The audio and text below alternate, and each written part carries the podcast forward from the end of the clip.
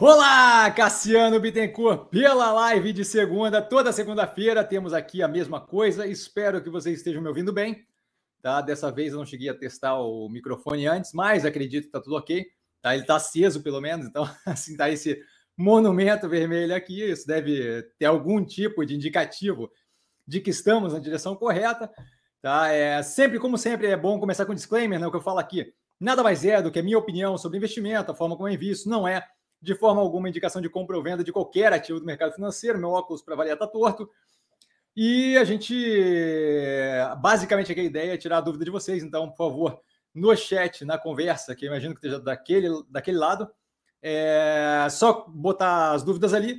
E aí eu vou, à medida que o tempo vai passando, justamente uma a uma da, das dúvidas.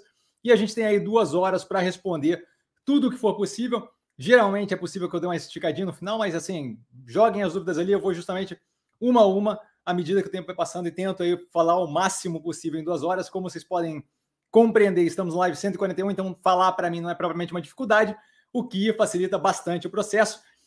Para a galera que é nova no canal, eventualmente tem gente nova chegando, o canal hoje cresceu é uma quantidade considerável de usuários, só no, no, hoje, assim, não sei o que aconteceu, mas deu um, um boom ali. Então, meu nome é Cassiano Bittencourt, sou formado em Economia pela Fundação Getúlio Vargas do Rio de Janeiro, Trabalhei um bom tempo com análise de crédito corporate pelo Banco Itaú e unidades externas, então tudo que fugia da alçada do Itaú BBA e o que fugia da alçada do, das unidades externas, Argentina, Chile, é, Uruguai, Banco Itaú Europa e por aí vai. É, Argentina, Chile, Uruguai, é, acho, é, se não me engano, Uruguai, agora eu já não lembro mais. De qualquer forma, também trabalhei pelo Banco Itaú com o fundo de investimento offshore é, mais na parte de back-office. E hoje eu sou investidor e estrategista do mercado financeiro. E a ideia aqui, só para relembrar, tá chegando mais gente, é justamente tirar dúvida. Então a gente passa direto para as dúvidas ali no, no chat, tá? É, justamente para fazer o maior proveito possível, para tirar o maior proveito possível do tempo que a gente tem. Gabriel, o Eterno, boa noite, Eterno Mestre, boa noite a todos, sempre super educado. E ele começa com a primeira pergunta, abrindo a saída aqui da live. Mestre, com toda a sua visão de economista, como vi a afirmação espalhada por alguns que a bolsa é um jogo de soma zero, ou seja, no final, para um ganhar, alguém tem que perder. Então, assim, é para a gente é, desprovar algo é, ou provar a, a, invalidade de uma, de uma tese ou de, um, de uma teoria, tudo que eu tenho que fazer é arranjar um exemplo contrário e eu consigo agora, em cinco segundinhos, arranjar um exemplo contrário, tá? Se eu tenho, por exemplo, alguém que está investindo com o pensamento de compor patrimônio e comprar um apartamento, aquela pessoa compra uma ação a cinco reais, aquela ação vai a sete reais. Uma ação não, né? Uma, uma quantidade considerável de, de, ações de uma ação que estava a cinco reais, aquela ação vai a sete. Aquela pessoa tem 40% de rendimento, ela tira aquele dinheiro vendendo para um terceiro, compra o apartamento dela, aquele terceiro compra a sete reais, aquela ação vai a 10. Ambos ganharam, ninguém se deu mal no processo. A única questão é que um deles saiu antes de chegar a 10 e justamente fez o que ele pretendia fazer com aquele dinheiro, que no caso fictício aqui, seria justamente comprar um apartamento, e o outro continuou ganhando ali é, mais aproximadamente 40 e poucos por cento, é, dos 7 ao, ao, aos 10 reais, o que não dá para dizer que é negativo. Então, assim, as pessoas tendem a colocar é, como cassino, como jogo de soma zero, é, como ah, é, bolsa de valores é chute, em geral, por uma falta de compreensão, falta de entendimento e muitas vezes também por, por um incômodo e uma raiva por não ter conseguido lidar com aquilo é, de uma forma que fosse proveitosa ou para ter tomado uma, uma raquetada na cabeça. Outro argumento que a gente vê, argumento, outro, outro, outra afirmação que a gente vê bastante é, nesse tipo de, de situação é o que? É a galera falando que ah, é, tem muita manipulação, são os grandes bancos fazendo o preço da ação cair para eu, eu me dar mal e blá, blá, blá. Teoria conspiratória, explicação que coloca aquilo ali como é, algo que é completamente chute ou é, basicamente dado o resultado pela sorte de quem está envolvido, não fazem qualquer sentido. E esse, por exemplo, o jeito que eu, que, eu, que, eu, que eu usei aqui é justamente isso. É um jeito fácil de mostrar que eu tenho ali duas pessoas envolvidas na, na, na, na, na operação do mesmo ativo, nenhuma delas perdeu. Pura e simplesmente o timing da, da, da, da operação fez com que uma evoluísse até um certo ponto, a outra até outro ponto. A ideia de que é um jogo de soma zero é simplesmente ridícula. É, tanto é que não me exigiu basicamente nada para provar, para mostrar um exemplo onde isso não faz sentido, ergo, é, por conseguinte, provando que, a, que, que, que, que, que o, a, a, fundamentação desse tipo de frase é completamente falha, tá, Gabriel? Espero ter sido claro. E assim, não faltaria capacidade de, de dar mais 300 exemplos aqui, tá? PC, um clássico do canal. Boa noite, Cassiano. Boa noite, PC. E ele, como sempre, boa noite, senhoras e senhores, sempre super educado. E ele continua, Cassiano, vender ativos, na maioria das vezes, é para reduzir dívida. Pode nos passar a sua visão sobre isso? Abraço. Então, vai, depende muito do que a gente está falando, tá? No caso do, da Ultrapar, por exemplo, a gente tem ali venda de ativos, tá? No caso, o Oxiteno e a Extra Farma, para quê? Para justamente poder centrar mais e focalizar mais nos ativos core, na, na, na no, no, no, nos pontos ali mais vinculados ao cerne da operação, que é o que? Ultracargo, ultragás, é, distribuição de combustível pelo Ipiranga, tá? que são as operações que eles vêm. A gente está falando de transporte de líquidos, é, basicamente ali, logística né, de combustível e por aí vai. É, a gente está falando de distribuição em vase de GLP, de gás liquefeito de petróleo, e de distribuição de combustível, etanol, gasolina, diesel, tá? Então, assim, é, ali, na verdade, a venda era justamente para poder realocar aquele, aquele, aquele capital, é, fazendo com que o portfólio ficasse mais vinculado a esse tipo de operação. Então, naquele caso, por exemplo, não tem qualquer relação com redução de dívida. Tá? É, em alguns casos, você está simplesmente substituindo um ativo por uma outra forma é, de lidar com aquilo. Então, é, quando a gente vê, por exemplo, venda de sede, Algumas vezes é porque a operação está numa, numa, numa, situação negativa, muitas das vezes é porque pô, eu tenho que ampliar o tamanho da sede, porque a operação está crescendo. Aí nenhum vínculo com a redução de dívida, completamente um vínculo com readequar a operação para algo mais realista para o que eles estão vivendo naquele momento. É, o que mais que a gente tem? É, assim, não, não necessariamente é. Em geral, assim, o, o que eu vejo como mais comum é, é readequação de portfólio, readequação para operação, e aí sim a gente tem casos nos quais eles começam a vender dívida para justamente evitar uma situação mais grave. O caso da Guararapes recentemente de venda da, da, da, da sede, não acho que é nesse direcionamento de redução de dívida, até porque 140 milhões não faz é, toda a diferença do mundo, ele faz alguma diferença, mas não é, é toda a diferença do mundo, tá? É, então, outro movimento que teria de readequação da operação, que é bem comum também, é a operação ficando mais magra, né? É, você começa a adicionar tecnologia, você não tem a necessidade daquele grupo corporativo tão grande, você começa justamente a poder liquidar ativos para poder é, deixar a operação é, com um menor custo é, administrativo e, e, gerencial. Caso da Log, que é mais um caso interessante, que também não é para redução de dívida, ela tem galpões que funcionam muito bem, mas que não estão mais tão adequados à, à estratégia comercial que ela tem. E aí você tem o quê? Você tem a reciclagem desses galpões sendo vendidos para fundo de investimento offshore, pra, pra, desculpa, para fundo de investimento imobiliário, e com esse movimento a possibilidade de liberação de capital mais forte ainda para justamente realocar em galpões que estão mais vinculados ao modo dela de operar nesse momento e que são mais proveitosos no que tange o retorno que eu vou ter com aqueles aluguéis. Então, assim, vários exemplos aí só para mostrar que não necessariamente é para reduzir dívida, tá? A gente tem casos de redução de dívida, eu, eu citei alguns outros aqui justamente para demonstrar o, o, contrário, tá? a possibilidade do contrário. Carlos, boa noite, mestre Cassiano, boa noite a todos, super educado, Carlos, boa noite. Vamos para mais uma live sensacional, fico honradíssimo, muito obrigado. Fernandinho, salve bruxo da B3, salve Fernandinho. Carlos, e aí ele continua, agora imagino com uma dica. Mestre, hoje foi a Cognia Day, tá? Que para quem não sabe o que é isso, é, é basicamente ali, o dia do investidor, né? Um dia que a operação Fleury fez recentemente, Engie, se não me engano, fez recentemente. É um dia que a operação, a empresa, passa o dia inteiro comentando perspectiva do futuro, análise de como tem sido as coisas, a visão da gestão para médio e longo prazo e por aí vai, tá? É, e aí ele continua, e assistia uma parte da apresentação e a empresa está se tornando uma tech. É, aí eu acho que entra a opinião, tá? É, estão transformando o core business e acredito que estão no caminho certo. Ele continua, e aí eu vou pular o Paulo rapidinho. Mestre, você pode passar a sua visão sobre o ensino fundamental e superior no pós-pandemia? Então, vamos lá. Com relação ao ensino fundamental, a gente está começando a ver o que? Imunização atingindo é, uma, uma, massa da população mais jovem. Tá? Então, a gente está começando a ver, tanto nos Estados Unidos, pelo FDA, pelo Food and Drug Administration, quanto aqui no Brasil, começando a ser visto isso pela Anvisa, que é o quê? É, vacinação de adolescente, e aí na sequência a gente deve ver criança, pelo menos ali na faixa dos 10, 11 anos, a gente já está vendo isso acontecer é, de liberação pelo FDA lá nos Estados Unidos, aqui no Brasil, eventualmente deve chegar isso.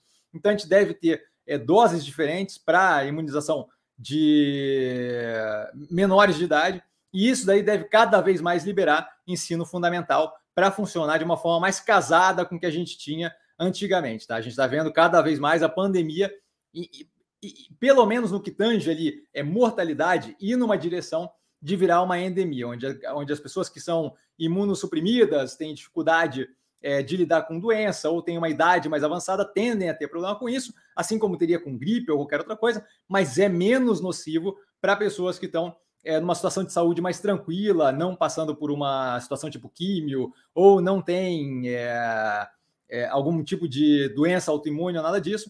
Então, passando por, esse, por essa imunização mais forte naquela faixa de idade mais vinculada ao ensino fundamental, aquilo dali é necessário, não é como se fosse uma escolha, mais ou menos. É, é uma coisa é fazer faculdade, outra coisa é fazer ensino fundamental. Ensino, ensino fundamental é menos uma escolha pessoal de, ah, não sei se eu quero fazer. É meio, é meio que é, a coisa vai meio que na direção do obrigatório, tá? Então, essa parte deve se recuperar naturalmente mais rápido do que o ensino superior. No que tange o ensino superior, tá?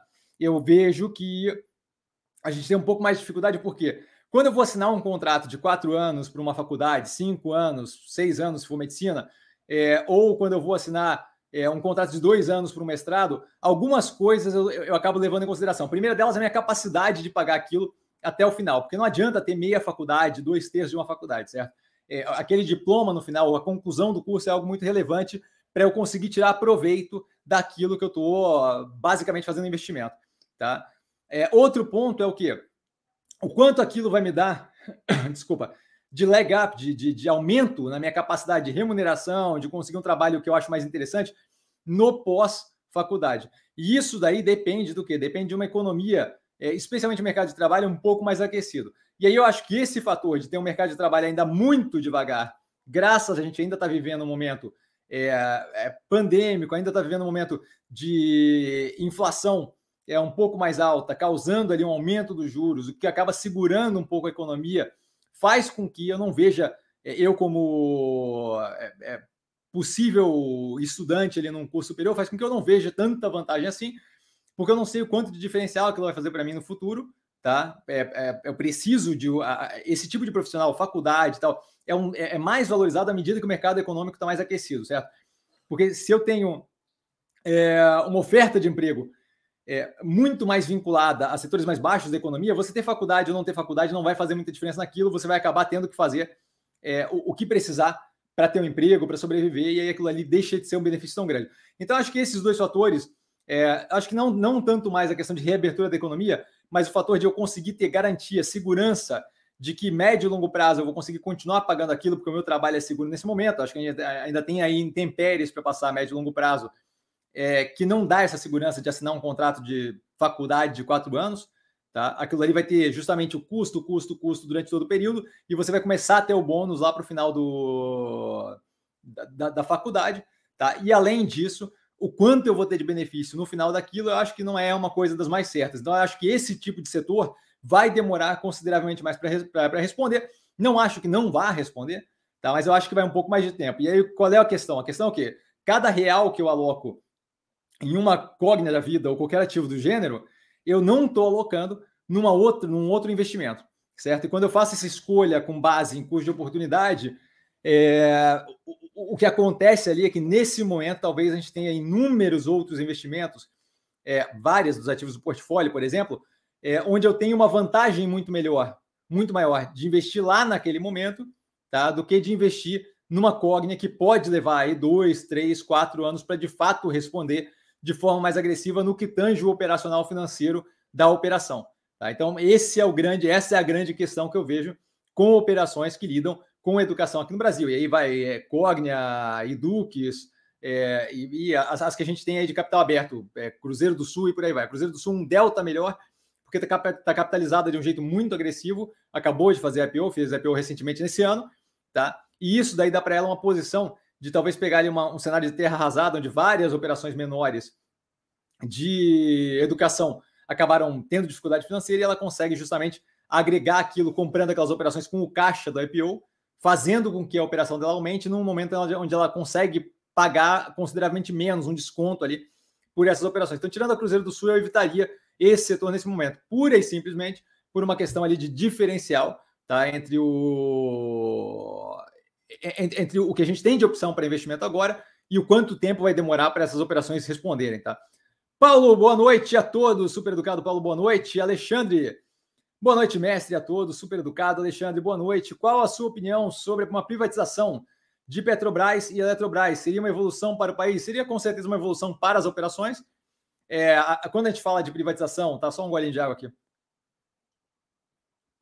Quando a gente fala de privatização, a gente tem ali inúmeras formas de fazer isso. Então, sempre tem como fazer de um jeito negativo, tá? É, o quão negativo seria, aí é algo para se questionar. Mas sempre tem como fazer de um jeito negativo. A gente quer um exemplo clássico disso, é assim, um exemplo claro, desculpa. É, a gente teve recentemente a reforma tributária, que acabou virando a reforma do IR, e, que, e a reforma do IR é simplesmente péssima. É, dá, eu posso chamar de reforma, posso dizer que é uma reforma que lida com tributos, então é meio que posso dizer que é uma reforma tributária, mas assim, é, é, é horrenda, não é positiva para o país, não leva a gente numa direção de melhoria, tá? Então, assim, é, privatização é positiva? Depende de como eu fizer. Se eu for vender uma operação a troco de banana só para dizer que eu fiz a operação, a, a, privatização, não acho que é um, um movimento positivo, tá? É, tanto Petrobras quanto Eletrobras, é, o, o, país com o intuito de fomentar crescimento dá esse passo inicial de um empurrão para a criação de operações gigantescas, como é o caso de Eletrobras e Petrobras, super positivo. Só acho que chega uma hora, especialmente com o uso político é, desse tipo de instituição, a gente viu sendo usado em vários governos, não foi um só, tá? É, chega uma hora que, que, que aquilo ali deixa de ter aquela necessidade do governo participando e passa a ter muito mais um interesse do governo de usar aquilo para fazer um. É, para para estimular um discurso, uma narrativa e por aí vai, tá? Ou para sangrar e justamente poder ter acesso a mais é, grana com base naquilo, ou um movimento de contratação massiva para servidor público e por aí vai. Então, é, acho sim que o, o, movimento de privatização nessas duas operações especificamente seriam positivos, se bem feitos, tá? É, para o país como um todo, especialmente para as operações.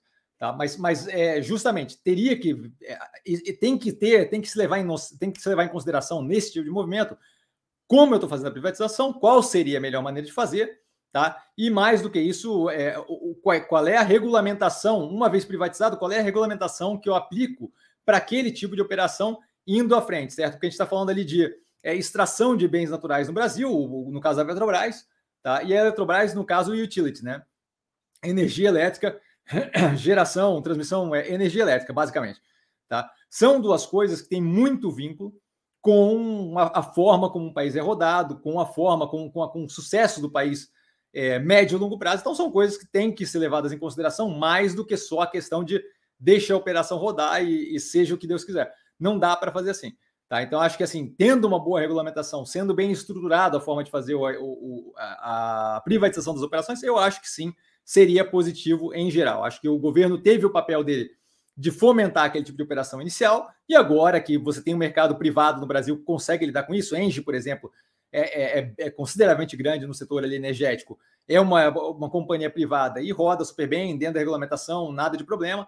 Tá? A gente tem Enalta, PetroRio, outras que, que rodam também no setor de extração de petróleo, produção de petróleo, que também não, não, não, não, não não parecem ali ter uma impossibilidade de, da participação do setor privado naquele, naquele, naquele, naquele setor ali, então não vejo por que seria problemático. Tá?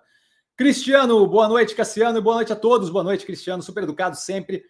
É, setor de construção, você acha que vai passar um período de baixas, como foi hoje? Então, como foi hoje, eu não sei exatamente com o que a gente está falando, se é o preço dos ativos ou a operação. A operação não dá para avaliar dia a dia, certo? É, eu não vejo como o setor de construção num mau momento. Só um pouquinho. Eu não vejo o setor de construção num mau momento, tá? Se a gente parar para avaliar as operações, elas têm um delta de redução, algum em alguns casos. E quando a gente está falando de boas operações do setor de construção civil, Cirela, MRV, Exitec, Melnick, elas têm Melnick nem tanto porque ela é, ela é, muito menor de tamanho, então não tem muito essa consistência de, de, de operação. Mas Cirela, MRV, Exitec, quando eu faço um comparativo com o terceiro trimestre de 2020, eu vejo claramente o efeito do pent-up demand, daquela demanda que ficou suprimida por causa do lockdown do segundo trimestre, passou para o terceiro trimestre de 2020, o que infla aquelas contas, o que torna o comparativo do terceiro trimestre de 2020 com o terceiro trimestre de 2021 um comparativo menos positivo para esse momento. Dá a impressão de queda. Mas se eu olhar e parar para avaliar que o terceiro trimestre de 2020 era inflado por um pent-up demand que foi jogado para o trimestre seguinte, isso deixa de fazer muito sentido, certo? Quando eu economizo ou faço planos de comprar um apartamento, aquilo não muda do dia para a noite porque ficou fechado a, o, o, o, apartamento modelo ou o lugar de, de lançamento por dois, três meses, certo? A minha ideia de comprar um apartamento de 300 mil, 500 mil, 600 mil reais não muda do dia para a noite. Então a única coisa que acontece é atrasa um pouco e passa um pouco para frente aquilo em geral. Passando um pouco para frente, eventualmente aquilo ali vai bater nas contas junto com a galera que iria bater nas contas no futuro próximo. E aí, justamente, eu tenho aquele terceiro trimestre de 2020 inflado. Então, assim, não, não vejo as operações de construção é, civil com, com nenhum momento negativo. A gente tem aí um delta inflacionamento é, no INCC, no Índice Nacional de Construção Civil, que é justamente o que mede é, o aumento de preço naquela, naquelas operações de na, na matéria-prima para a construção civil que grande parte das operações, especialmente aquelas que lidam com faixa de renda mais alta, estão conseguindo repassar para o cliente final, o que é bem positivo. Caso de Cirela, caso de Melnick, menos com MRV, mas ainda assim conseguindo fazer um trabalho bem interessante de manutenção de margem, especialmente quando eu falo margem bruta, tá? É, e esse, esse inflacionamento está começando a justamente indicar é, uma, uma, uma redução na taxa de crescimento, o que é justamente super positivo é, quando a gente pensa médio e longo prazo. Tá? Então, não vejo um problema. Acho sim que a operação está é, tá, tá, tá sendo feita de forma mais parcimoniosa, dado o, o aumento de preços aí, é, que acaba se refletindo ali no aumento de custo para terreno, para construção e por aí vai. A Cirela, por exemplo, está indo bem devagar na questão do land bank, ali de aumento de land bank, mas as operações estão conseguindo, com uma velocidade talvez um pouco mais baixa, repassar o preço é, para o cliente final e continuar com vendas fortes. A gente viu o lucro da Cirela muito positivo nesse trimestre, a operação da MRV muito positiva nesse trimestre, a Melnick muito bem quando eu pego os últimos 12 meses por causa do tamanho menor da operação. Tá? Então não vejo não o setor como num, num mau momento, eu vejo o setor como um, um momento positivo. É, a, o país como um todo tem ali uma segurada na economia com aumento de taxa de juros, aquilo ali ainda assim, é, mesmo com o aumento da taxa de juros, a gente vê o resultado é, de quebra de recorde em financiamento pelo sistema de poupança, é, até pouco tempo atrás, com o financiamento por FGTS também. Então, a gente vê uma continuidade da demanda por imóveis, mesmo com aumento de taxa de juros, inflacionamento da, da do custo ali de matéria-prima. Então, não vejo não como, como negativo. Veria como negativo se fosse estruturalmente é, estruturalmente, se, se, a inflação fosse estruturalmente algo, algo estrutural na economia, que não é o caso, tá? Não sendo o caso, eventualmente a gente deve ver justamente um arrefecimento. O IPCA que saiu agora, por exemplo, surpreendeu para baixo. Ah, pode aumentar o preço? Sim, pode aumentar o preço, pode não aumentar. O ponto é que os fatores que estão influenciando inflacionamento médio e longo prazo são fatores que eu não vejo como estruturais e justamente aquilo ali eventualmente deve arrefecer. Quando arrefecer, a gente tem justamente uma clareza mais tranquila de médio e longo prazo desse tipo de operação com o setor de construção. As, as operações que a gente tem em carteira, por exemplo, não são é, alavancadas em grande, em grande montante, então não vejo por que teria preocupação com as operações. Acho que está indo super bem, é zero preocupado com, a, com os ativos no, no médio e longo prazo. Tá? Porfírio, boa noite, Cassiano, boa noite a todos, boa noite, Porfírio, super educado, Gidáusio, boa noite a todos, também super educado, boa noite, Gidáusio, boa noite, Porfírio reaparecendo depois de um tempo só assistindo. Maravilha, bem-vindo. Querendo perguntar aí, por favor, sempre bem-vindo. Só um pouquinho. Hum. Lembrando, né, para quem não consegue assistir, tal, isso aqui sai, na, sai na, no podcast amanhã. Tá? Às vezes demora um pouquinho, porque muita coisa para fazer. Vocês podem ver que eu estou pó da rabiola. É, mas sempre que possível, o quanto antes eu jogo no podcast, tá? Carlos, agradeço seus ensinamentos, que ajuda muito a despertar a curiosidade e aprofundar os conhecimentos para quem está começando é essencial. Eu fico honradíssimo, Carlos, de verdade, muito obrigado. Tá feliz em ajudar. José, boa noite a todos. Boa noite, José, super educado. O mestre já analisou a operação da Ouro Fino Saúde Animal? Se sim, qual a sua visão sobre a empresa? Então, eles, eles é, é, recentemente compraram uma operação é, de, não vou chamar de biotecnologia, mas não sei muito bem como é que eu chamaria aquilo ali, tá? É, mas para lidar com, se não me engano, célula-tronco de animal, para alguns tratamentos. É, não entrei a fundo, por quê? Porque o ouro fino, saúde animal, tem um volume muito, muito, muito baixo na Bolsa de Valores, o que faz com que o capital vire basicamente especulativo. A avaliação que eu faço do operacional financeiro não é propriamente o ponto mais relevante para pensar ali na evolução daquele preço médio e longo prazo. Tá? Então, assim, esse tipo de operação com volume muito baixo, que acaba sendo muito influenciada por volume monetário que vem e que vai embora, é, eu evito tocar, porque ganha um caráter especulativo. Por quê? Porque o fato dela ser muito. É, não é nem volátil, assim, mas o fato dela ser muito influenciável por um volume financeiro maior de 200, 300 mil reais que entre numa raquetada só, faz com que aquele ativo ali tem um caráter muito mais de especulação do que propriamente vinculado ao operacional financeiro. Então, assim, apesar do, do interesse que surgiu é, com a compra dessa operação de biotecnologia, eu, ao mesmo tempo, fui ver a operação e justamente esse, essa questão do volume mais baixo me deixou consideravelmente incomodado, porque daí pouco importa que a operação seja interessante, a, o baixo volume ali faz com que o preço não, não seja necessariamente condizente com justamente o interesse que eu tenho na operação. Então, eu, eu deixei de lado. Tá? Não tenho interesse nesse momento, basicamente por isso. Se a operação começar a ficar mais madura e, de fato, isso trouxer é, volume para o ativo, aí volume financeiro que eu digo é de negociação, né, de quantidade de, de, de valor monetário, de montante monetário é, negociado diariamente, aí sim, aí eu acho que seria uma operação que pelo menos dar uma olhada valeria a pena. Nesse momento, não faz sentido fazer uma análise de algo que vai oscilar muito mais baseado em fluxo monetário do que propriamente na operação, tá? Vitor, boa noite a todos. Super educado, Vitor, obrigado, boa noite. Aliás, a galera do canal, de parabéns, sem noção, muito, muito, muito ótimo. Mestre, se você estivesse 25% líquido, aportaria em quais ativos da carteira? Quanto em cada um? Abraço. Então, é, isso daí, decisão assim, geralmente é, com mercado aberto, tá?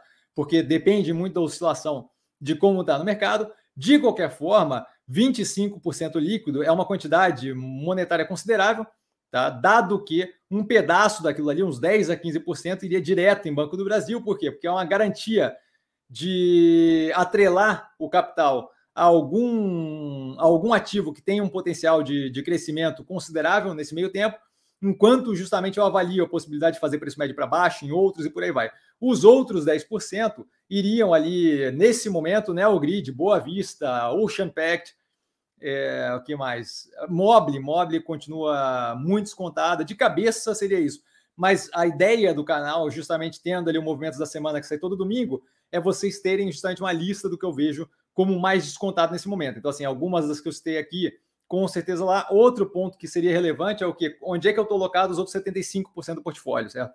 Porque a alocação de capital tem que levar em consideração a quais riscos eu estou exposto nesse momento, tá? que me ajuda ali justamente a ter uma noção de como é que eu estou compondo meu portfólio, médio e longo prazo, para não ter, por exemplo, um risco muito forte sistêmico. Se os outros 75%, só para dar um exemplo bobo aqui, mas só para entender o que eu estou falando, se os outros 75% tivessem comprados em Itaú, Bradesco e Santander, não daria propriamente para pegar aqueles 10, 15% e jogar direto em Banco do Brasil, porque eu estou concentrando em, em, instituição financeira de um jeito agressivo, que ah, pode não dar nada, pode não dar nada, mas não é propriamente uma decisão inteligente num momento tensionado como esse, onde eu tenho questões fiscais, políticas, monetárias, pandemia, geopolítica, macroeconômicas, é, que não são das mais claras e tranquilas, eu alocar tudo concentrado num setor só. Então, é, esse é outro ponto que levaria em consideração. Mas, basicamente, aquilo ali é 10 a 15% direto no Banco do Brasil, porque seria meio que como é, fazer uma poupancinha, como deixar em caixa, mas com possibilidade de um rendimento, dado que o Banco do Brasil está muito descontado, fora JCP, fora dividendo que eles pagam, tá? E aí os outros 10, é, 10 15%, dependendo do, do, do, que sobrasse ali, tá? É, justamente alocados para começar em operações que estão muito descontadas, caso de Ocean Pact, de Mobile, de é, Boa Vista, Boa Vista, Boa, Vista e Neogrid especialmente, tá? Então, mais ou menos nessa direção. Naldo, boa noite, Cassiano, boa noite, pessoal. Naldo, super educado, da vodka e água de coco. Ele tem uma pergunta ali embaixo, vou só dar uma do Gidalzio aqui antes. Alertou sobre a oportunidade em Mills e o papel subindo. Maravilha. Então, assim, no que tange esse tipo de coisa, que eventualmente a gente fala e responde na sequência, é interessante, é legal. mas assim, sempre gosto de lembrar da gente procurar segurar o ego, tá? Não dar o tapinha nas costas de putz, parabéns, falou e subiu, porque justamente é, o mesmo argumento para queda é o argumento para subida, tá?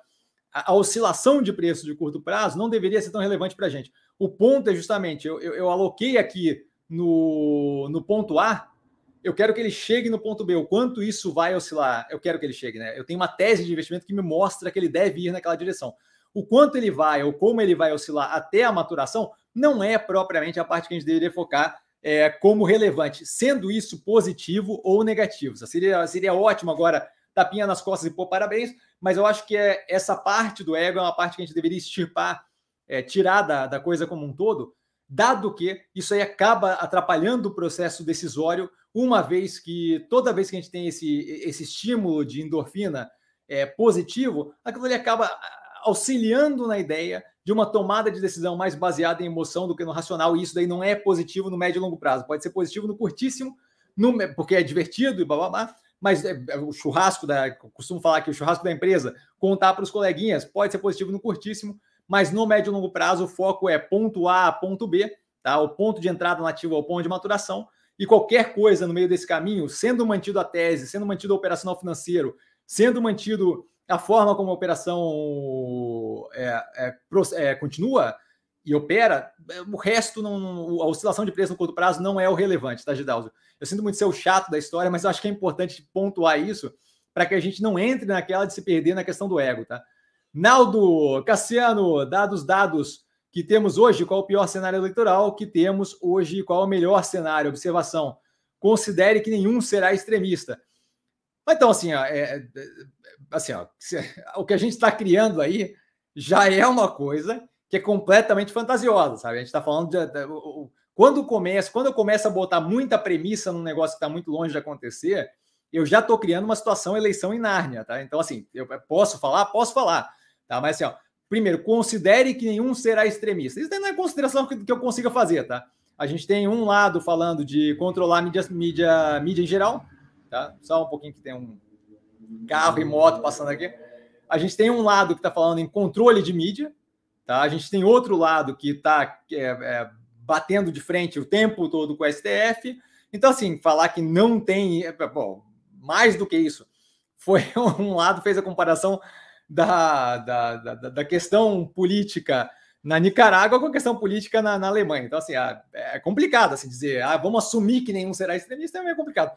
E não precisa nem ser extremista no, no talo, assim, no tudo, sabe? Um, um delta de, de, extremismo já é um negócio que é, que é incômodo, tá? Então, assim, nesse momento, eu, eu, eu vejo como melhor cenário uma posição de terceira via, e aí, pior cenário, muito complicado de avaliar, por quê? Porque eu não tenho nem, nem vice do, dos, do, dos outros dois, do, da, dos, dos candidatos que estão melhor posicionados agora, Bolsonaro e Lula, eu não tenho nem vice, tá? Eu não tenho nem a ideia de qual vai ser algum tipo de plataforma ou plano de governo. Então, assim, é, é, é, para falar quem seria melhor ou pior, eu teria que chutar uma cacetada de coisa no meio do caminho. Tá? E aí, assim, qual é o sentido disso? Eu, eu vejo como contraproducente. Por quê? Porque pode simplesmente mudar a coisa toda, nem mudar, porque não tem nada definido ainda, certo? Eu não tenho como dizer o que seria melhor ou pior, sem ter qualquer tipo de noção do que eu vou ter de vice, qual vai ser o plano econômico, para onde vamos, é, o direcionamento. Ah, Cassiano, mas você já tem uma ideia de para onde é que vai o Lula. Não, não tem essa ideia. Na época que ele foi eleito, ele mudou completamente o, a, a forma de operar. O José Alencar foi, foi o vice, que era empresário. Não, não, eu não tenho certeza. Se tem uma coisa que tanto o Bolsonaro quanto o Lula mostram, é a capacidade de eh, mudar cerne, entre aspas, né, para quem está no podcast, cerne do pensamento político deles, se for trazer algum tipo de benefício é, para a campanha. Então, assim, não, não, não dá para ter qualquer noção. Eu vejo como melhor cenário, independente dessa história toda, um candidato que viesse da terceira via. Seja ele, e aí eu não acho nem que é viável, mas assim, seja ele Eduardo Leite, Dória, Simone Tebet, é, Moro, hum, indiferente. Por quê? Porque parcimônia geralmente é muito mais positivo no que tange é, uma, estrutura de governo, seja qual país for. Tá? É, extremo, por mais que ah, não é o extremo, não, não importa se não é o extremo. mais forte a um lado ou mais forte ao outro lado, quando chega naquele nível é, de gerar negacionismo, seja para a esquerda, seja para a direita, assim, ó, pega exemplo clássico, histórico, ditadura é ditadura, é negativo de qualquer lado. A gente tem inúmeras ditaduras de esquerda que, que dá para citar, a gente tem inúmeras ditaduras de esquerda que dá para citar. É, não acho que é a, a melhor posição de, de forma alguma. Tá? Então, assim, quanto mais para o ladinho, é, no sentido extremista, a gente vai, pior a coisa ficando. Então, eu acho muito melhor uma posição tá, que seja mais parcimoniosa e menos é, vinculada com uma linha específica de pensamento, seja ela esquerda ou direita, e mais vinculada com, olha, o país é plural, o país é composto de várias é, culturas, é, etnias, e, e, por aí vai diferente. Não, não, não acho que é, pensamentos liberal, conservador e por aí vai, não acho que a, que a, que a ideia de ir para um lado ou ir para o outro é, é, é, mais interessante. Acho que mais interessante é a ideia de governar para todo mundo. E nesse sentido, eu acho que qualquer força mais vinculada ali ao que a gente tem exposto nesse momento da terceira via seria mais interessante. Tá? Mas, novamente, zero de validade no que eu falei agora, por quê? Porque é muito mais opinião, não tem qualquer coisa para avaliar ainda, a gente ainda está há muito tempo de uma possível eleição. Tá? Então, esse exercício por si só já não é das coisas, é, é, é, um delta contraproducente, porque a gente começa a imaginar, e aí eu estou muito mais já querendo construir teoria com base em Nárnia do que propriamente planeta Terra, tá? Então não vejo isso como positivo. Marcelo, Marcelão, muito, muito boa noite a todos. Muito obrigado, Marcelo. Boa noite para você, super educado. O que o senhor, o senhor é ótimo, toda vez eu fico apavorado. O que o senhor pensa sobre essa expansão do mercado de gás no Brasil? Bom, não sei exatamente do que a gente está falando, Tá? A gente tem ali alguns investimentos é, no que tange gás natural, a Engie com a TAG, com a Transporte Associados é, de Gás, é, é, um investimento que está aí começando a crescer e adicionar clientes ali naquilo ali. Foram sete, se não me engano, adicionados recentemente. Tá? Eu acho que é interessante, é, sempre positivo ter, é, especialmente no que tange gás natural, que acaba sendo é, uma, uma opção menos poluente do que, por exemplo, carvão para geração de energia, Tá? E a gente, ah, mas carvão faz séculos. Não, não faz séculos. A, a Engie tem duas operações, Pampa Sul e a Jorge Lacerda, que foi vendida, que eram carvão. Então, assim, é, é sempre positivo ter a possibilidade de ter é, infraestrutura construída para que na hora que o bicho pega, eu consiga montar operações que sejam mais vinculadas a algo menos nocivo para o meio ambiente do que é, as coisas que me dariam um acesso mais fácil, que não exigem, por exemplo, uma baita de uma tubulação, por exemplo, é a questão do carvão, né? Então, assim, é, qualquer tipo de expansão, é, até porque eventualmente é possível que a gente consiga pegar essa parte de infra, e eu não sei qual, qual é a possibilidade disso, mas imagino que não deva ser tão absurdo de diferente, é, de usar isso daí para hidrogênio. Tá? Hidrogênio é uma forma de estocagem de energia que deve ser um, um, dos, um dos pilares aí para energia renovável intermitente no futuro. Então, assim, é, qualquer tipo de investimento em infraestrutura que não seja completamente fora da casinha, eu vejo como positivo.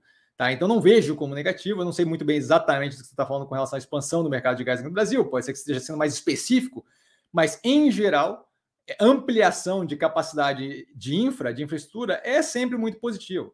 Tá? Especialmente se eu posso usar é, para outros tipos de gases, é, de gases uma, um, uma estrutura que, com alguma adaptação, por exemplo, pudesse ser usada para hidrogênio aquele gás natural é, na tubulação ali da TAG, eventualmente pudesse ser convertida aquela tubulação para hidrogênio, eu tenho ali um, uma reutilização de uma malha é, de tubulação no Brasil, que é muito, muito interessante para justamente viabilizar é, a, a, capilaridade da distribuição desse tipo de coisa. Assim, é, se, nesse sentido, muito positivo. No sentido de substituição, é, de, de, de, no sentido de ter a capacidade de responder é, especialmente no curto, no curto prazo, e curto prazo, 5, 10 anos, né? Estou falando da, da, alteração do, do uso de combustível fóssil, mas ter a capacidade de responder com a crise hídrica ou qualquer coisa do gênero, sem ter um inflacionamento gigantesco devido a, a aumento do preço de combustível, de desculpa, de, de energia elétrica, é, por causa de uma maior quantidade de, de, de termoelétricas a gás, pode ser uma forma justamente de fazer essa ponte entre é, o mundo que a gente vive hoje, onde é extremamente dependente, ainda o Brasil menos, mas assim, extremamente dependente ou de fatores exógenos, caso de chuva, tá, de meteorologia, ou de fatores é, ou, ou de fatores, é, como é que eu vou dizer, ou, ou, de energias que são muito mais poluentes, por exemplo, é, termoelétrica carvão, ou simplesmente não ter a capacidade de gerar energia suficiente para cobrir, por exemplo, uma crise hídrica mais agressiva e aí ter apagão, não sei o quê, eu acho que isso aí pode trazer justamente aquela ponte entre esse momento que a gente vive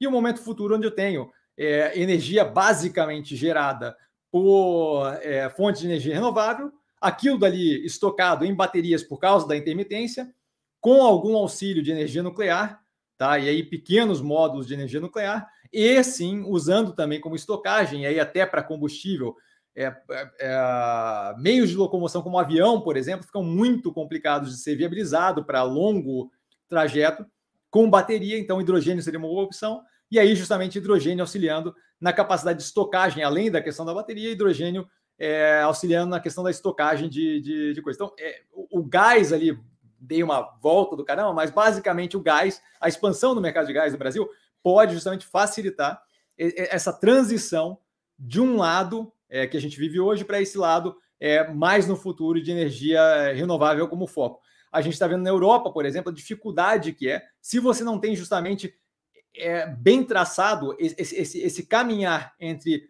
é, combustível fóssil e energia sustentável, porque você tem um investimento muito forte em energia sustentável e você não para para pensar que aquilo ali é intermitente, que aquilo ali depende de fatores exógenos como vento, sol é, e chuva, no caso de hidrelétrica, tá? E aí, quando você não faz essa transição de forma correta, eventualmente um conjunto de fatores negativos que você não controla, como por exemplo meteorologia, tá? Ou algum tipo de, de distúrbio geopolítico, tá? Que é parte do que está acontecendo lá com relação à Rússia, aquilo ali pode causar um efeito muito nocivo para a tua economia como um todo, para a tua capacidade de distribuir energia como um todo. Tá? Então eu vejo como positivo, basicamente eu vejo como positivo a expansão do mercado de gás no Brasil, desde que seja algo é, pensado para médio prazo, talvez 10, 15 anos. Mais do que isso, é, a gente começa a ter justamente que largar aquilo ali no, no, no direcionamento de energia renovável. Fernandinho, no caso em que o BC, o Banco Central, elevou a taxa de juros em 1,5%, já tendo contratado mais 1,5% na próxima reunião, qual o risco desse aperto hawkish, ou seja, com mais força, né? É, pois a economia já, já estando em recessão e inflação em queda para 2022? Bom, basicamente aqui a pergunta é, né, qual é o risco ali é, desse aumento contínuo de taxa de juros de forma mais agressiva, é, dado que a economia já está em recessão e se a inflação tem ali uma chance de queda para 2022? É, o, que eu vejo é assim, ó, basicamente o que o Banco Central tem que fazer é, é, é, no controle monetário, parte é justamente subir ou descer a taxa de juros. Um pedaço considerável disso é o controle da expectativa do consumidor, tá? Então, quando eu falo, é, eu estou subindo a taxa 1,5 agora e eu já estou contratando um e-mail para a próxima reunião, é, eu estou mandando um sinal para o mercado de que, olha, não vou parar enquanto essa inflação não controlar. Eu estou tentando fazer o quê? Muito mais um movimento de controle da expectativa do mercado, dos consumidores, da população, do que propriamente, efetivamente, dizendo o que vai acontecer na próxima reunião, tá? Então, porque um, um componente considerável ali da inflação é justamente a expectativa. Tá? Se eu espero que o preço vai ficar mais, mais caro no futuro, eu começo a comprar hoje o que justamente retroalimenta o processo inflacionário, tá? fazendo com que cresça de uma forma mais agressiva. Tá? Então, é, grande parte, eu vejo pelo menos, grande parte desse indicativo de vai subir mais um e meio, muito mais para controle de expectativa do que qualquer outra coisa. Dado que no, na semana passada, sexta-feira, a gente teve, por exemplo, o IPCA surpreendendo para baixo, surpreendendo é, com uma subida mais fraca. Hoje a gente teve o Boletim Focus liberando ali a primeira queda na média, na, na mediana ali das, das expectativas de inflação, tá? Então a gente começa a possivelmente vislumbrar uma, um platô, tá? O, o, topo ali do que a gente vê como inflação. Pode ser que sim, pode ser que não. O Banco Central, dando essa sinalização, mostra que ele está disposto aí até o, as últimas, tá? Com relação à inflação para 2022, a gente tem vários fatores para levar em consideração, nenhum deles eu, eu consigo sem bola de cristal, tá? Primeira coisa, grande parte disso é preço de combustível. O preço de combustível é basicamente influenciado muito agressivamente pela OPEP ou OPEC, dependendo da língua que está usando, tá? Então, assim, não tenho como querer prever um movimento que um cartel vai fazer, tá? É, crise hídrica, que afeta diretamente a energia elétrica aqui no Brasil. Não sou eu, não, não tenho linha direta com São Pedro, não, não, não sou eu é, o, o, cara do Búzios do Tarô consegue prever o, o, clima de amanhã. Então, novamente, outro fator que é bem relevante que eu não tenho controle. Então, eu me preocuparia menos com a questão de quando é que a inflação vai começar a cair, me preocuparia mais com a questão de a inflação é ou não é estrutural. E eu não vejo ela como estrutural. Esse é o ponto. Então, eventualmente, a gente vai começar a ver um teto naquilo e um arrefecimento desse processo inflacionário. E esse é o ponto que a gente começa a ver um horizonte bem positivo, médio e longo prazo. Tá? Aí, obviamente, esse ponto, ceteris paribus, né? tudo mais constante, porque você tem que levar em consideração questões macro, geopolítica, as eleições que estão vindo e por aí vai. Tá? O ganho de força, por exemplo, da terceira via, de uma linha mais de centro, mais parcimoniosa, deve ajudar o mercado a reagir mais positivamente, deve arranjar, deve ajudar a dólar, deve ajudar a trazer uma tranquilidade um pouco maior para a economia brasileira, dado que vai ser visto o caminho eh, político do Brasil como, como um delta mais positivo versus as outras duas opções. Tá? Então, outros fatores contam nisso. Mas, a princípio, inflação não vejo como estrutural e o, a sinalização do Banco Central muito mais uma sinalização do que propriamente é, escrito em pedra que, olha, é assim e vai ser assim ad eterno. Tá? Porfírio, mestre, o que você espera da reunião do Fed na quarta-feira? Então, a bola de cristal, como eu falo, é sempre porta-luva do carro, sabe? É, aumento de juros? Não, aumento de juros eu não vejo nenhuma condição, tá? Não, não, não, não, não, não, não, não, não vejo qualquer chance da gente ter aumento de juros americano tão cedo. É, se tivesse, ok, tá, mas assim, é, é, tem toda uma preocupação no Fed americano de dar uma sinalização e de não tomar atitudes contrárias ao que eles vêm falando há bastante tempo. Por isso que é bem parcimoniosa a forma como ele coloca as coisas. Possivelmente a aceleração do tapering, da redução de compra de títulos de dívida americano, possivelmente, mas assim, novamente, é, não vejo a relevância disso agressiva para o Brasil, além do blá blá blá que a galera fica fazendo como se fosse a coisa mais importante do mundo. Ah, o Fed falou que vai acelerar o tapering, aí a bolsa aqui é, fica, fica insana, em pânico, não faz qualquer sentido. Tá? É a venda de uma narrativa como se aquilo ali fosse a coisa mais relevante para o país. Eu estou muito mais preocupado no que tange Brasil é, com é, consolidação de uma terceira via, com o quanto vão ou não vão é, arrombar teto fiscal e esse tipo de coisa, que propriamente o tapering. O tapering é, é, é, é a vigésima coisa que passa na minha cabeça quando eu estou avaliando é o que vai afetar o mercado. E aí, na sequência, ele vem e fala: sei que você não tem bola de cristal, mas você entende, aí ele continua, que haverá uma volatilidade agressiva na, da Bolsa Brasileira essa semana, para cima ou para baixo, dependendo do resultado da reunião ou essa reunião não influencia tanto assim? A reunião influencia o preço no curto prazo, por quê? O, o curto prazo do mercado financeiro é composto das expectativas de quem está operando, comprando ou vendendo, certo? Então, toda vez que eu tenho desespero ou aquela vibe de rato banhado a gasolina pegando fogo, estabilidade emocional no mercado geralmente é essa, tá? Do rato banhado a gasolina pegando fogo.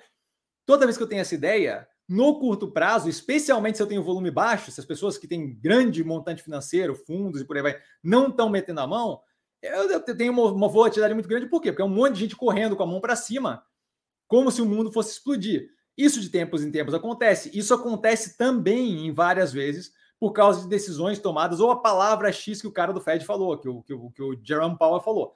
Tá? Isso quer dizer que aquilo ali faz sentido? Não. Isso quer dizer que afeta no curto prazo? Sim, pode afetar. Tá?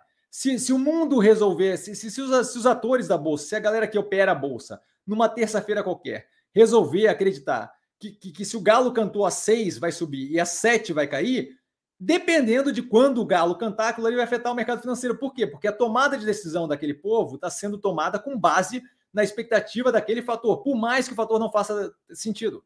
E aí eu volto a retomar a mesma explicação de antes. É, 1.500, sei lá, idade média, uma cacetada de mulher morrendo queimada ou enforcada por ser bruxa. Quer dizer que tinha muita bruxa? Não, quer dizer que um, o, o, a insanidade coletiva estava levando a resultados no curto prazo que eram sérios no mundo real. A mesma coisa acontece com o mercado financeiro, muito menos cruel do que o que eu estou citando como exemplo, mas a mesma coisa acontece no mercado financeiro. Quando eu tenho é, uma crença coletiva de que aquilo dali do Fed, e aí é pedalada por um monte de gente, papagaio de pirata de mercado tá? Papagaio de pirata, palpiteiro, engenheiro de obra pronta. É, então, assim, é, quando, quando eu tenho uma. Quando, quando eu tenho um fato que eu vinculo com o mercado como se fosse é, muito necessário e muito relevante, e eu começo a pedalar aquilo 300 mil vezes em tudo quanto é mídia, eu crio uma dependência daquilo que sim, no curto prazo vai afetar. Médio e longo prazo acho que vai fazer zero de diferença. A gente vai ter uma curva de juros americana que eventualmente deve começar a subir, blá, blá, blá. Sim, deve ter um novo normal eventualmente, sim, mas esse negócio é um processo de longa data. Essas reações de curtíssimo prazo, agora é um problema e aí amanhã se esquece. E aí depois é um problema e amanhã se esquece. A reforma do imposto de renda era o fim do mundo, aí não passou, aí não é o fim do mundo, é o fim do mundo, é o fim do. A ideia de que o curto prazo tem uma representatividade médio e longo prazo não é real. O curto prazo é fruto do pânico ou exuberância emocional de quem está participando do mercado. O médio e longo prazo, em geral, é tomado pela realidade se impondo. Tá? Então, assim, o curto prazo deve ser afetado? Sim. Me preocupa zero. Tá? Marcelão, e o que o senhor pensa sobre a privatização da Eletrobras? Então, acabei de comentar antes, tá? Tem que ver se vai efetivamente acontecer, mas sendo bem feita, não vejo como problema. Não tenho qualquer interesse em operar no ativo, porque Acho que a gente tem várias operações aqui no Brasil de energia elétrica com relação à infraestrutura elétrica que são bem positivas e que não tem esse vínculo com o governo vai decidir X ou Y. Tá? A gente já viu o governo tomar decisões numa direção certa, vide reforma tributária, e quando chega no finalmente, sai o lixo do lixo. Então, assim, eu, eu, eu costumo não tentar arriscar com base na boa vontade do governo, seja ele qual for, mas especialmente é, o governo que vem numa instabilidade considerável. Tá? Então, não, não tenho qualquer interesse ali. É, a privatização, se for bem feita, acho uma ótima opção. Tá? Bob Moore, boa noite, Cassiano e a todos os amigos e as meninas do canal. Bob Moore agora ele está sempre reforçando a presença feminina no canal. Maldita hora que eu falei isso, porque agora vai ficar essa, essa constante aqui, mas ótimo, Bob, maravilha. Obrigado, super educado e gosto muito que se reforce, porque as meninas têm que se sentir super confortáveis aqui. Como você analisa a empresa Gênesis, criada pela Fleury, com o Hospital Albert Einstein? Agregou valor à operação da Fleury? Obrigado. Com certeza agrega, por enquanto, eu acho que ainda é pontual é, e não relevante no resultado financeiro, econômico da operação.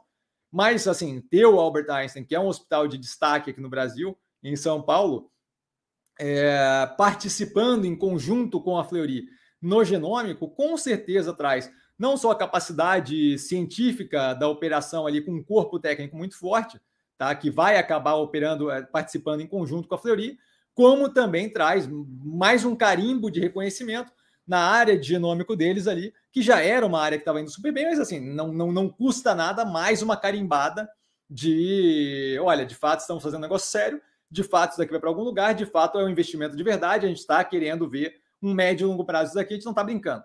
Tá? Então, assim, é, fatores positivos. O corpo técnico científico do Albert Einstein é animal, tá? É, não, não, sei se dá para falar que é o melhor do país, mas é muito, muito bom, tá? É, e, e, não sei se dá para falar por ignorância minha, porque eu não conheço o hospital suficiente aqui no país para dizer que é o melhor ou não o melhor, tá? É, mas assim, o corpo técnico deles é muito forte, isso é muito positivo. A, a, geralmente, joint venture ou parceria, onde eu tenho é, compartilhamento é, de tecnologia, de ciência, é muito positivo para ambas as operações. Tá? Acho que o Albert Einstein se, se, favorece daquele aspecto mais comercial da Fleury de conseguir, de fato, viabilizar aquilo ali como negócio. Acho que a Fleury se beneficia do corpo técnico, do carimbo do Einstein e justamente da, da, possível expansão com mais força, com mais agressividade da parte do genômico. Então, eu vejo como super positivo. A questão agora é ver como vai ser tocado aqui para frente, mas o Fleury não tem demonstrado qualquer incapacidade de rodar o operacional financeiro de uma empresa. Então, assim, não vejo por que, que essa, dessa vez seria diferente. Tá? Então, com certeza, acho que é muito positivo. Um motor de crescimento para médio e longo prazo, pontualmente no operacional financeiro, não vejo aquilo ali de fato afetando de forma é, como um divisor de águas tão cedo. Tá? Então, positivo, mas, mas deve levar um tempo para a gente ver o reflexo daquilo. Porfírio, mestre, por que não há nenhuma empresa de commodities em sua carteira? Você acha que você não gosta desse tipo de empresa ou só acha que não é o momento de investir nelas? E continua. Se for o segundo caso, qual seria a sua opinião? É, desculpa, sua opinião. Um bom momento de estar exposto a empresas de commodities. Você estaria acompanhando alguma delas para abrir posição? Então, vamos lá. É, commodity, primeira coisa, assim, acho que não dá para tratar commodity como um monolito, tá? Não é uma coisa única onde todas reagem de forma igual. Vale está como exemplo clássico aí, que é o petróleo, que é controlado basicamente, especialmente nesse curto prazo, nesse momento, por um cartel. Então não é como se fosse a mesma coisa que soja e, milho e por aí vai, tá? Quando eu falo de commodity agrícola, é, nesse momento, a gente tem questões logísticas a serem resolvidas, questões de cadeia de suprimento, fora isso, e aí só de commodities é, agrícolas, tá? Fora isso, eu tenho toda a questão meteorológica, eu tenho toda a questão de, de uh, demanda que, que, que, oscila com base no que eu consigo produzir ou não, é, durante o, a parte mais forte da pandemia, só para dar um exemplo, tá? Não é especificamente o que eu estou falando aqui, mas só para dar um exemplo, durante a parte mais forte da pandemia, a gente viu é, uma, uma, uma quantidade considerável de fazendeiros de leite americanos tendo que simplesmente jogar fora o leite. Por quê? Porque você não tinha como dar aquilo, como, como, como vender aquilo, por quê? Porque você vender num supermercado, que era que eu tinha a opção de, de, de, de distribuição, não é a mesma coisa que você vender para operações de food service, por exemplo, tá? Por quê? Porque no supermercado tem que botar numa garrafinha, é todo um processo de empacotamento, aquilo é uma máquina que tem que ser feita, que tem que fazer aquele processo de empacotamento, tem uma, uma quantidade de licença para esse tipo de coisa que não tem para o outro. Então, uma questão pura e simplesmente de modo de distribuição fez com que o quê? Com que eu tivesse a perda considerável de grande parte de produção de batata, de batata, porque, novamente, batata frita para food service é uma coisa, batata frita empacotadinha para vender em mercado é outra. Então, você tive várias situações dessa. Neste momento, eu ainda vejo com muita volatilidade esse setor. Muita incapacidade, incapacidade de prever preço de soja e milho já é uma verdade, tá? Mas quando eu tenho essa incapacidade, eu tenho um mercado menos errático. Se você olhar o gráfico do trigo, por exemplo, é apavorante nesse momento, porque ele, ele, ele, ele, ele se comporta do jeito que ele se comporta e ponto, tá? É, então, quando eu tenho um mercado que é menos errático, menos, menos, menos difícil, menos estável, tá? mais volátil, é um momento onde eu não quero estar muito exposto a fator exógeno. Por quê? Porque eu não sei como é que aquilo vai reagir nem de perto. Quando eu tenho alguma noção de como aquilo vai reagir, ok. Quando eu tenho zero de noção, porque de fato está. É, 90% dos fatores que afetam o preço daquilo estão todos descoordenados, a gente não consegue dizer como é que vai ser o médio e longo prazo daquilo, eu não vejo por que me expor àquele tipo de setor. Tá? A gente viu aí em, em papo de um mês é, a minério de ferro e de 200 e tantos para 100, é, chegou a bater abaixo de 100. Tá? Então, assim, isso daí não é comportamento normal. Isso não é comportamento comum de, de commodity em geral. Isso daí é zero de previsibilidade. Tá? Então, assim, por que, que eu vou me expor a um setor que nesse momento está vinculado a, a, fatores exógenos à minha operação, que eu não controlo, tá? que são de fora da operação, que afetam diretamente a minha capacidade de operar? O quão positivo ou negativo. Não, talvez não seja questão de falência ou sucesso, mas positivo ou negativo. Tá? Por que, que eu vou me expor a isso? Eu tenho várias outras operações disponíveis com desconto no preço dos ativos considerável, que eu, que, que eu não tenho que levar em consideração basicamente nada de exógeno. Tá? Eu não, não, não vejo qual é o sentido racional que teria para levar em consideração esse custo de oportunidade e fazer a escolha de me expor a operações que dependem de, de, do preço do etanol na casa do chapéu. Tá? Então, eu, eu não vejo isso como interessante nesse momento. Basicamente, esse é o motivo. Quais momentos seriam interessantes? No momento que a gente tem algum racional muito positivo mirado em alguma commodity, é um momento interessante de ir naquela direção. Momentos em que a gente tem algum nível de estabilidade que me permite dizer isso daqui pode oscilar 10, 15, 20%, mas, mas não vai passar disso, não é? Não, não vai ser oscilação gritante e absurda, por quê? Porque o mundo está mais ou menos engrenado, eu tenho mais ou menos uma noção do quanto tem de espaço para aquilo dali esticar ou não. Esse é outro momento que poderia investir, tá? É, mas assim, é, vai algum tempo para a gente começar a ver isso na minha visão. Acho que ainda vai levar algum tempo para eu começar a, a, a colocar é, o pé lá. Dá para dá investir vinculado àquele setor? Sim, eu não vejo problema. O Ocean Pact, por exemplo, está vinculado à operação de extração de petróleo, mas é vinculado à operação de extração de petróleo de modo que o preço do petróleo pode oscilar para casa do chapéu, que a, que a operação em si, a, a minha, é necessária, ela não vai parar de rodar e ela vai continuar tendo contrato enquanto tiver mercado de exploração de petróleo para ser feito. Isso daí eu não vejo como problema. Boa safra sementes. Ela vende a semente, que é a base ali da, da, da, da plantação é, da soja. Show de bola. É, soja cara, soja alta, talvez um delta de demanda mais ou a menos para a operação, talvez, mas nada que seja gritante. Eu passo por mais um filtro ali que reduz a volatilidade do preço da soja, que, que, que, que novamente, é oscilando sem qualquer tipo de controle. Tá? Então, derivadas dos setores vinculados a commodities, não vejo como problema, dependendo da escolha que você faz. Setor de commodities especificamente, eu tenho zero de interesse nesse momento, basicamente pelo que eu acabei de explicar, tá? Clair, boa noite, boa noite, Clair. Paulo, Cassiano, hoje foi um dia estranho, abriu forte, devolveu tudo, Bradesco ou Itaú. É, então, é, imagino que seja uma pergunta depois, nenhum dos dois, Banco do Brasil, com certeza, tá? E aí, explicado na análise do Banco do Brasil, já falei aqui inúmeras vezes, o Bradesco, o Banco do Brasil geralmente tem um desconto maior por causa da questão do vínculo com o governo, Itaú geralmente entrega o que é esperado, o que faz com que o preço esteja muito casado com, em geral, pelo menos assim, mais casado com o valor que deveria estar do que os outros bancos é, de grande porte. E o Bradesco eu não vejo como dos mais interessantes. Acho que a operação do Next é positiva, mas eu prefiro ter a segurança do Tesouro Nacional por trás do Banco do Brasil. Os resultados estão vindo bem positivos.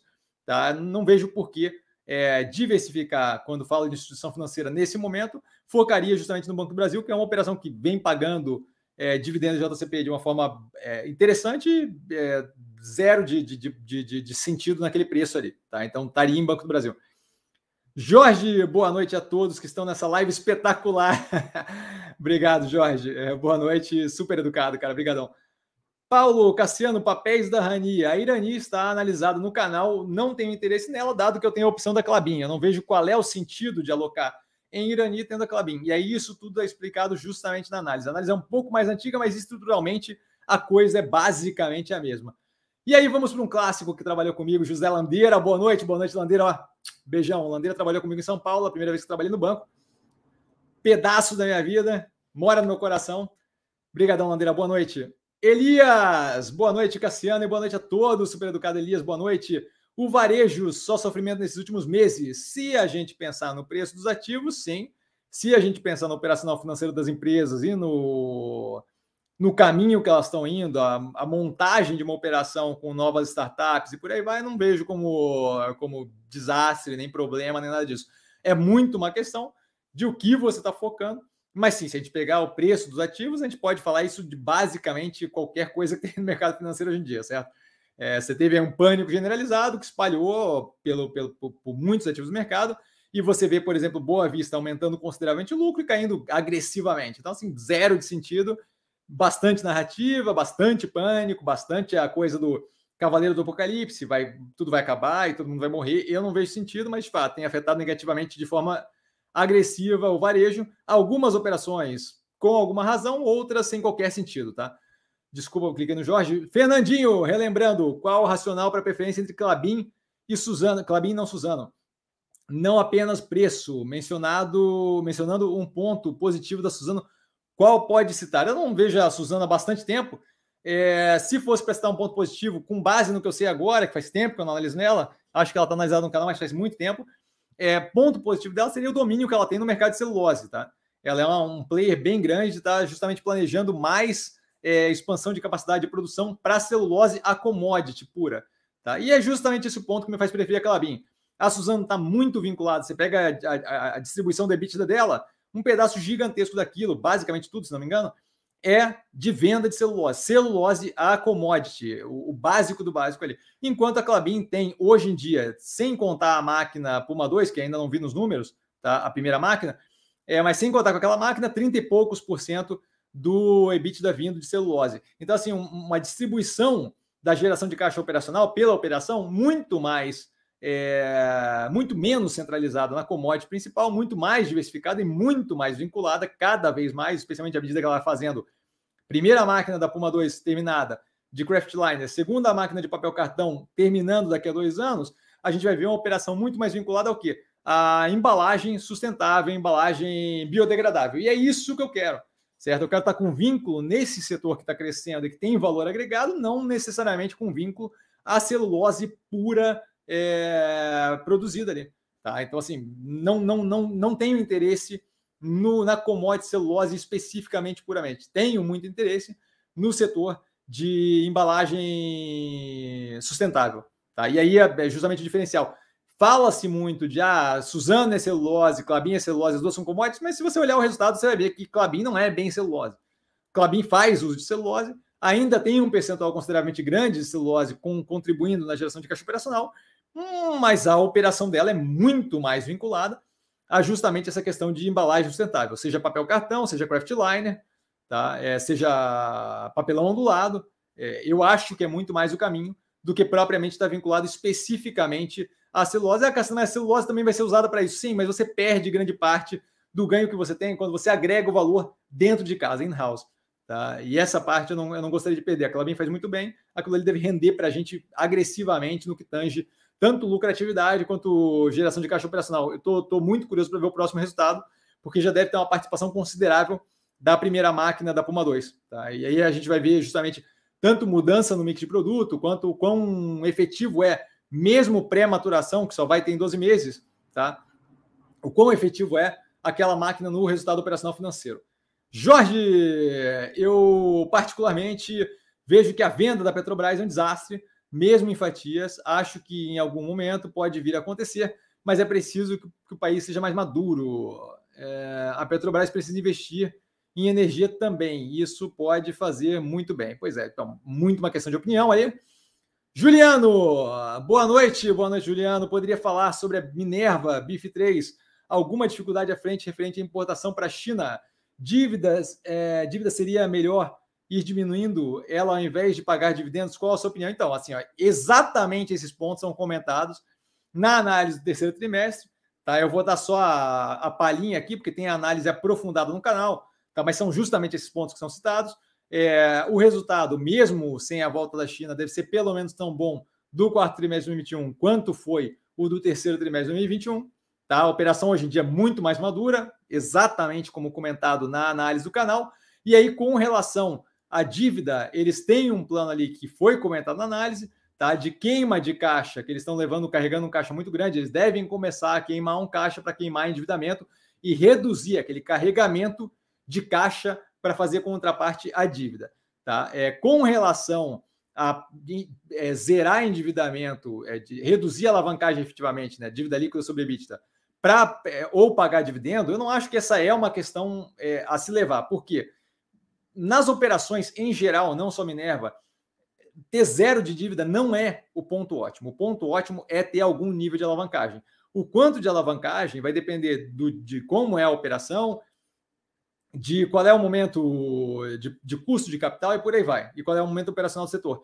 Mas é sempre interessante algum nível de trabalho com capital de terceiros, tá? com empréstimo, com financiamento, com é, corporate finance, com, com, com estruturação corporativa financeira de médio e longo prazo para projetos. Não é interessante operação operar 100% zerada de dívida, é, usando geração de caixa para fazer tudo. Por quê? Porque você perde a capacidade de ser mais agressivo em investimento, em construção de estratégia setorial e por aí vai. Então, assim, a ideia de que a gente tem que. de, de, de que a corrida é para zerar o, o, a alavancagem não é. A corrida é para ter a alavancagem ótima da operação. A ótima da operação que eles vêm ali entre 2 e 12,5 é, vezes, né? Duas a duas vezes, duas, duas e meia vezes é dívida líquida sobre EBITDA. Tá? Isso daí a gente já está nesse, nesse ponto. Já está nesse ponto, não tenho por que não gerar valor para o acionista distribuindo parte do dividendo para que ele possa fazer aquilo com que ele quiser. A necessidade de distribuir dividendo existe? Eu não vejo. Se tivesse dentro da empresa para ser é, reinvestido em outras operações, não seria um problema. Mas, novamente, aquele dinheiro que você gasta com reinvestimento a ser distribuído para mim como acionista, o dinheiro vai embora igual. Tá? Eu não estou quitando dívida igual. O que é interessante, eventualmente, com mais estabilidade, mais maturidade da operação, é ela começar a reduzir a quantidade de caixa que ela tem, queimando um pouco da dívida, deixando apenas o caixa que ela precisa para rodar tranquila, sem ter nenhum tipo de aperto é, de solvência no curto prazo, mas sem ter um carregamento gigantesco por uma garantia excessiva de que ela tem caixa sempre disponível para pagar o endividamento. Tá? Mas tudo isso discutido aprofundadamente na análise. Darlan, a lenda! Boa noite, mestre. Boa noite a todos. Sempre muito educado, Darlan. Lenda, lenda. Roberto, boa noite a todos. Super educado, Roberto. Boa noite. E boa noite, Darlan. Não lembro seu dele. Atento a tudo. Obrigado, Cassiano. Eu que agradeço a sua presença aqui, cara, e fico feliz de poder ajudar. Jorge, vale a pena baixar preço médio nas varejistas ou empresas ligadas ao comércio, como Via, Neogrid? Neogrid não é varejista, hein? e não está propriamente ligado ao comércio, está muito mais a cadeia de suprimentos. Ali. Ou é melhor partir para outros setores que podem responder mais rápido? Quais? Então, hum, a ideia de que eu sei quais setores vão responder mais rápido, só na base da bola de cristal, como sempre, tá? É, o que eu acho é que, primeiro, levar em consideração como está alocado o portfólio, para não concentrar demais em lugar nenhum. Eu não vejo qualquer problema de alocar mais em Via, em Guararapes, em Burger King, ou Neogrid, ou Mob. Eu, eu não vejo problemático nisso. Eu só acho que tem, tem que ser feito levando em consideração a, o portfólio que se está que, que tem em carteira e justamente o custo de oportunidade entre alocar em uma é, que talvez seja muito vinculada ao portfólio, ou que talvez o, o distanciamento do preço que você está pagando versus o último que você pagou mais barato não seja tão grande quanto outras operações. E aí não é propriamente uma questão setorial. Tá? É, as compras que estão sendo feitas do portfólio para aumentar ali exposição ao mercado financeiro não estão sendo feitas com base em ah, é varejo, não é. Estão sendo feitas com base em quais são as melhores oportunidades, especialmente no que tange desconto discrepante do preço do ativo versus operacional financeiro. Na mira, nesse momento, claramente, né, o grid, Boa Vista e Ocean Pact, tá? que estão muito, muito excessivamente, absurdamente descontadas. Tá? Mas assim, vai da avaliação do portfólio. Eu me encontro num portfólio hoje em dia com 26 ativos, é outro cenário, é, possivelmente não casado com o seu nesse momento. Tá? Douglas, grande mestre, dirigindo na volta para casa e acompanhando a live. Maravilha, fico honrado. Por favor, por favor, cuida para não se machucar, para não fazer nenhuma besteira no carro. Presta atenção na rua, presta menos atenção em mim, mais atenção na estrada, por favor. Questão de curiosidade: quando e por que a decisão de largar a vida de CLT, de carteira de trabalho, né, de trabalhar como funcionário? Então, vamos lá. É, o quando largar, na verdade, a decisão de que eu queria eventualmente largar foi tomada muito próximo lá do final da faculdade, porque não achava que era para mim. É, grande parte do que eu faço aqui, por exemplo, você consegue imaginar que se eu tivesse um chefe não seria possível por é, inúmeros motivos. Um deles, é, minha forma de pensar não é das mais convencionais ou ortodoxas do mundo, então isso daí acaba atrapalhando se, se eu tenho alguém em cima de mim que não tem a visão que eu tenho, aquilo ali inviabiliza meu médio e longo prazo de permanência numa empresa, certo? Então, esse, esse seria o primeiro ponto, tá? É, o segundo ponto é assim, é, que vai nessa direção também, assim, a liberdade é, de poder trabalhar de qualquer lugar do planeta agora parece é uma coisa mais viável mesmo CLT, mesmo mesmo mesmo trabalhando para uma empresa, tá? trabalhar de casa, trabalhar em outro lugar geográfico. Mas eu sempre tive muita vontade de poder escolher onde eu vou morar, independente do, do, do, do da, vontade de um terceiro ou de uma, de uma companhia, tá? Então, assim, eu faço o meu trabalho de qualquer lugar do planeta. É, a questão que eu tenho que lidar é só fuso horário. Tá? Então, isso daí para mim é uma liberdade muito positiva que eventualmente vai entrar mais e mais e mais em prática é, à medida que eu conseguir é, ter um pouco mais de tranquilidade, ter o canal um pouco mais estruturado e tal, que me permita simplesmente viajar e passar seis meses na, na casa do chapéu e, e ponto. Tá? Não, não, não quero mais estar aqui, vou e faço. Por quê? Porque para mim, lidando com fuso horário, a importância é zero. Tá? É, e, e, outro ponto, justamente, que eu acho que, é, acho que volta no primeiro ali, sabe? É, é, é, muito positivo quando você pode pegar a sua visão de mundo, a sua visão das coisas e fazer exatamente aquilo do jeito que você quer. É, o que eu faço aqui, por exemplo, de passar conteúdo gratuito e de não ter que me preocupar com ah, será que vai gerar renda para cima ou não vai, blá, blá, e tem uma empresa e tem o um vínculo e, e blá, blá o, o, ponto de eu poder fazer exatamente como eu quero, sempre, essa liberdade de autonomia é maravilhosa. Isso daí é, é muito difícil de, de largar.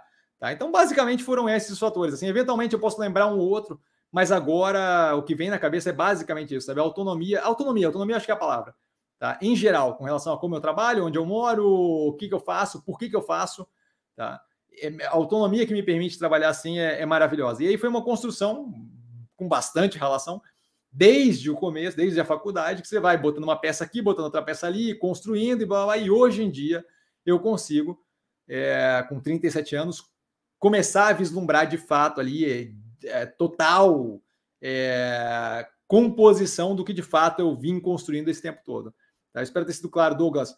Porfírio, mestre, a Itaúsa era basicamente até alguns meses atrás Itaú, porém Diferente do Itaú, ela agora mantém participação na XP, que soma, que somada ao restante do portfólio, representa uma parcela significativa da Itaúsa.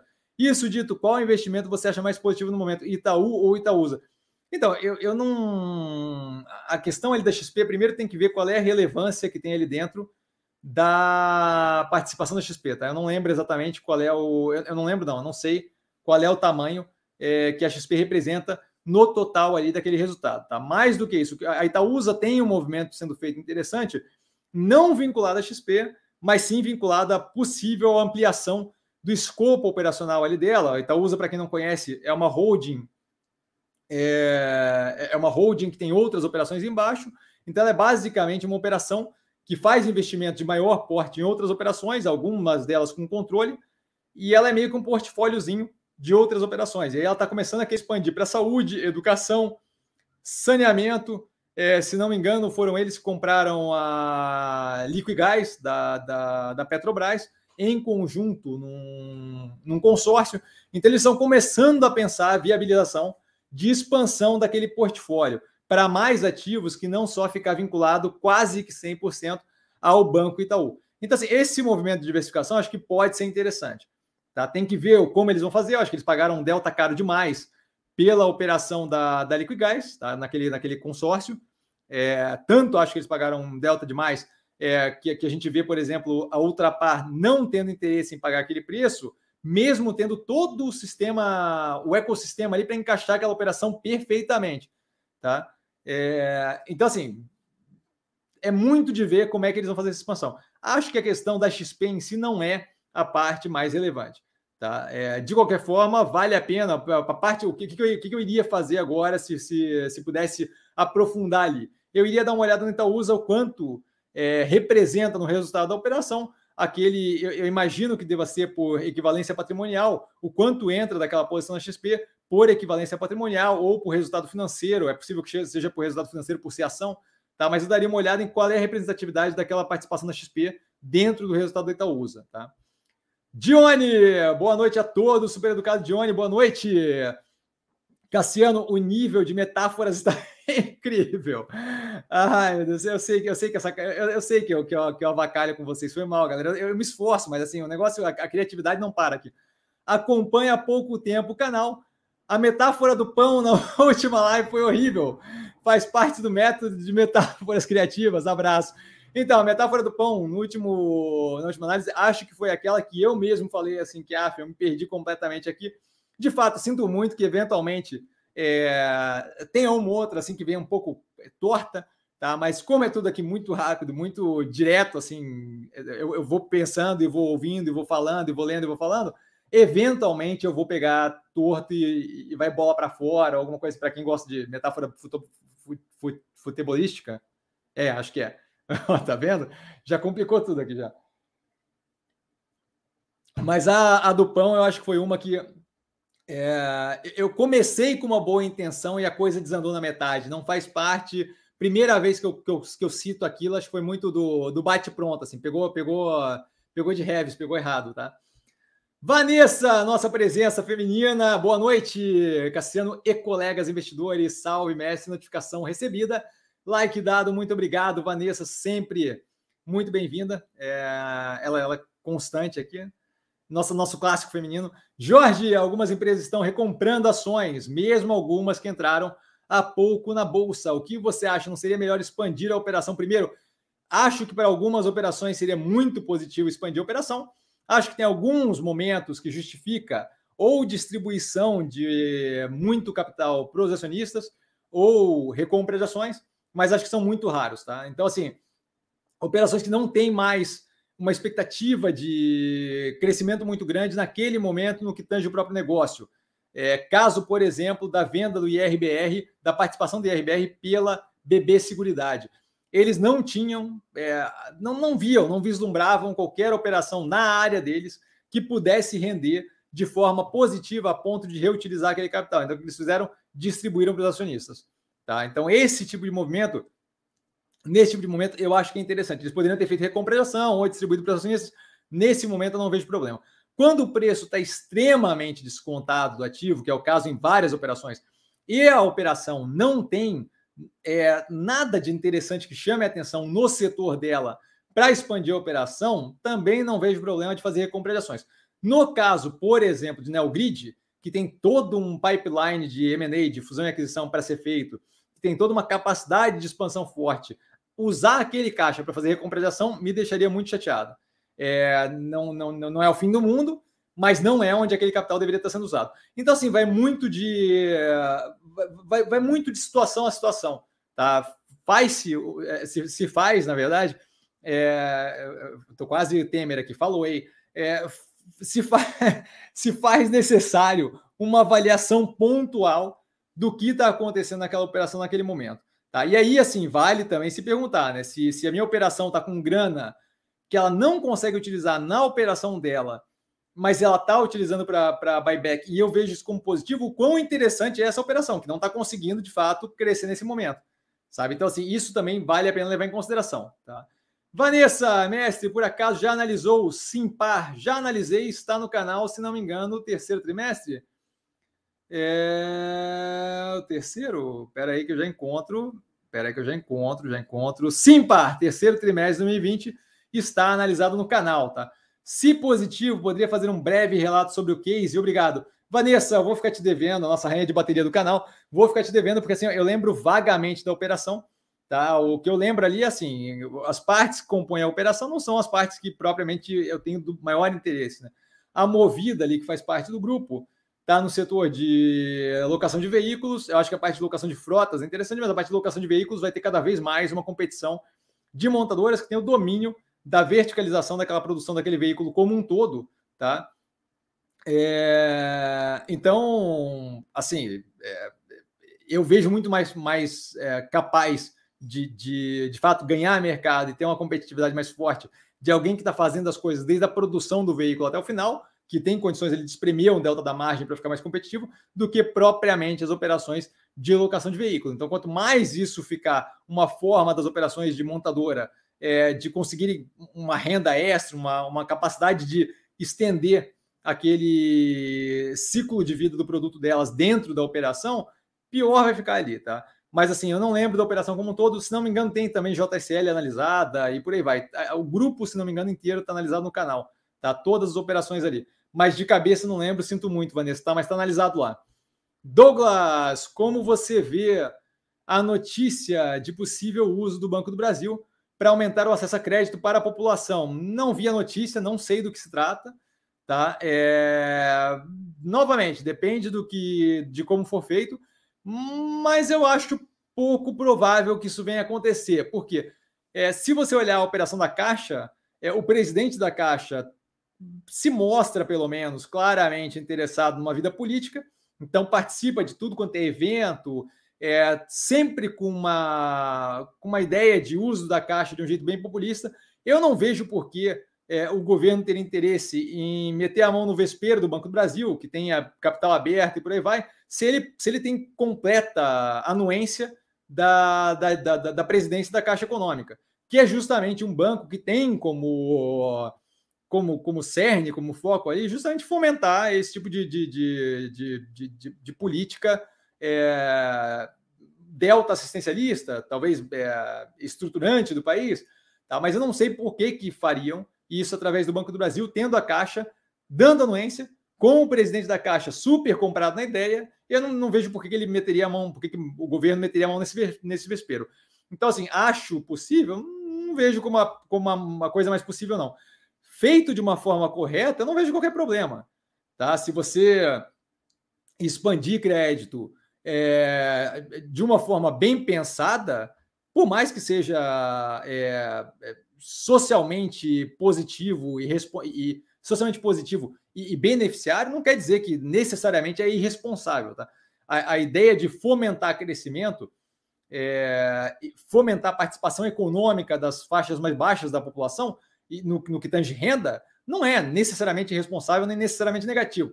Então, dependendo da forma como isso for feito, nenhum problema, inclusive pode sim expandir a base de, de, de crédito ali da operação e, ser positivo. A, a, Via Varejo operou é, muitos e muitos anos com crediário muito, muito para baixa renda e opera super bem. Tem ali um percentual considerável de, de, de inadimplência, que é parte do negócio, e mesmo assim, é, você, você roda aquele negócio daquele jeito, sabendo que tem um delta de inadimplência, que tem um delta de perda, e faz com que aquilo ali vingue, de modo que a Via Varejo, a, a antiga Via Varejo, né, a Via e outras operações dessas de crediário e por aí vai, foram operações que garantiram a participação de certa forma, no setor financeiro, de pessoas que não tinham condições de ter uma conta no banco naquela época, é, sem ter a necessidade de ter uma conta no banco. Então, acaba sendo positivo, acaba tendo um efeito é, de, de, integração no sistema financeiro de, de, pessoas que não teriam acesso àquilo de outra forma.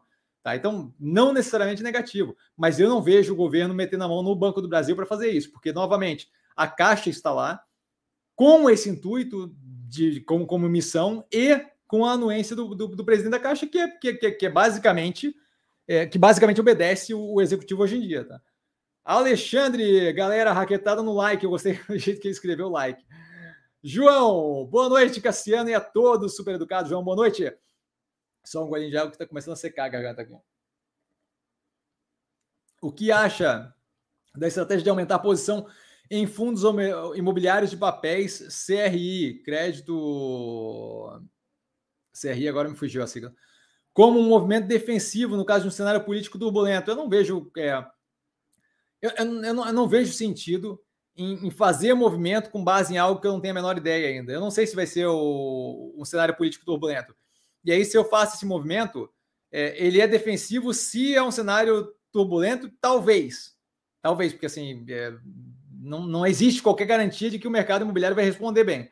Mas assim, mesmo supondo que responda bem, que seja um cenário, é, um cenário turbulento, se o, a terceira via despontar, nada disso vale. Eu tomei uma decisão com base em zero e eu vou tomar na cabeça gostoso naquele período, por causa de uma decisão tomada com talvez, eventualmente, é possível que tal coisa aconteça. Eu, não, eu acho que vale mais a pena tomar decisão é, embasada por evidência empírica, pelo que a gente vê se construindo, e não embasado e, e, fundamentado por algo que pode vir a acontecer, se algo for assim, pô, talvez todo mundo que veio nessa vibe do defensivo é, pré-eleição do Bolsonaro viu a bolsa, a hora que, que ficou mais claro que ele ia ganhar, viu a bolsa virar para um positivo agressivo e aquele movimento desse defensivo todo não, não levou a lugar nenhum, possivelmente levando a perda.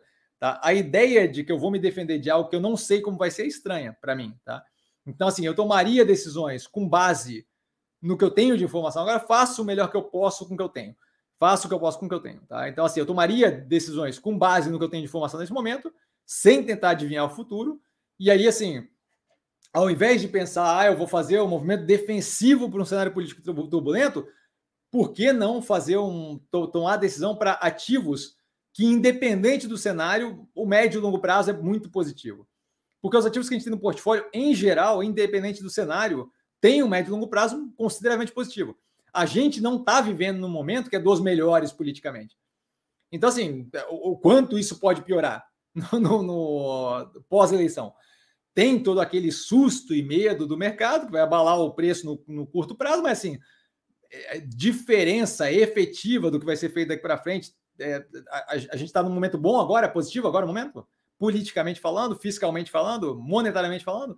Então, assim, dado que a gente já está muito, muito apertado e comprimido, eu não vejo muito é, a, a, a, eu vejo a, a, impressão do mercado com o, a política ser algo que gere volatilidade.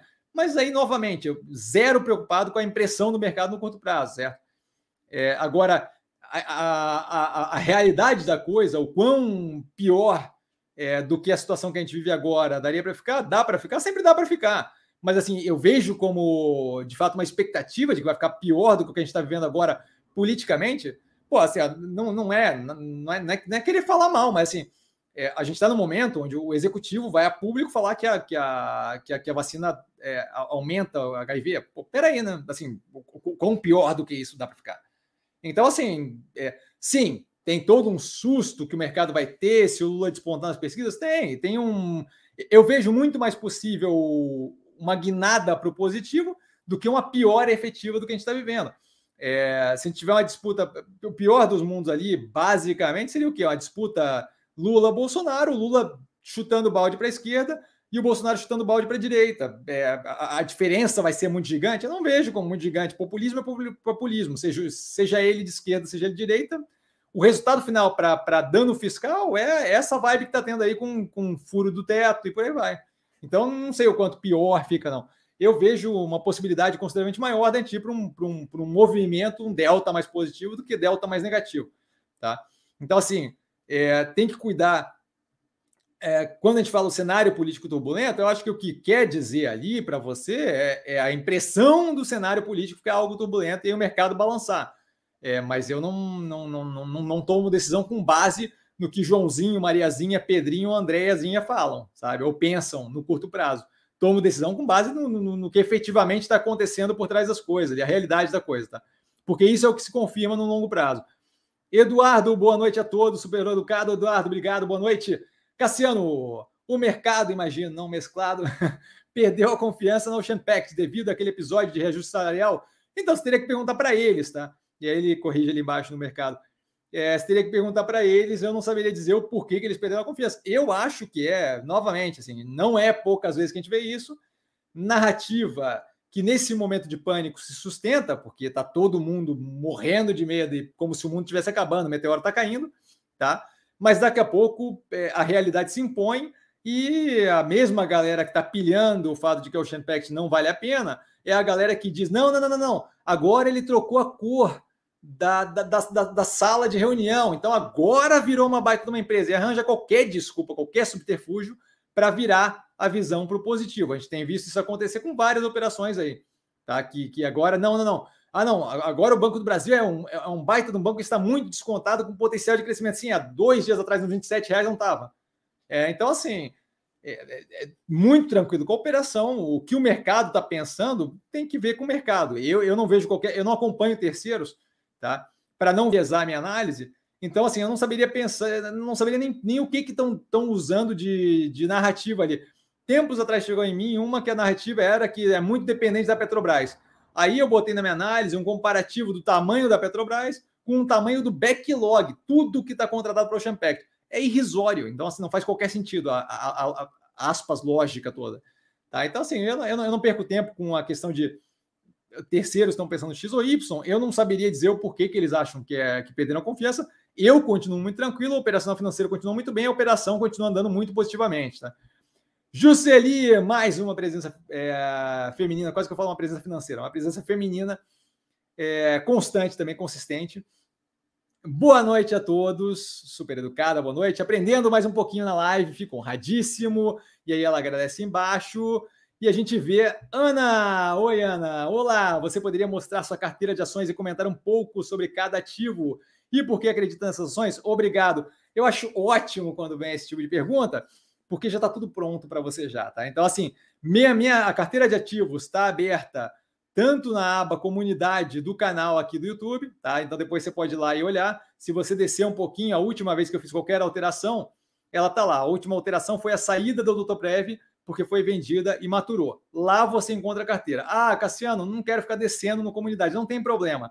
No Instagram do canal, na página inicial, nos posts, lá você tem a última carteira. A última carteira, a carteira que é válida, é a última que foi postada. Então é basicamente ali no cronológico, a primeira carteira que você vê, desenho, fotinho com todos os ativos ali.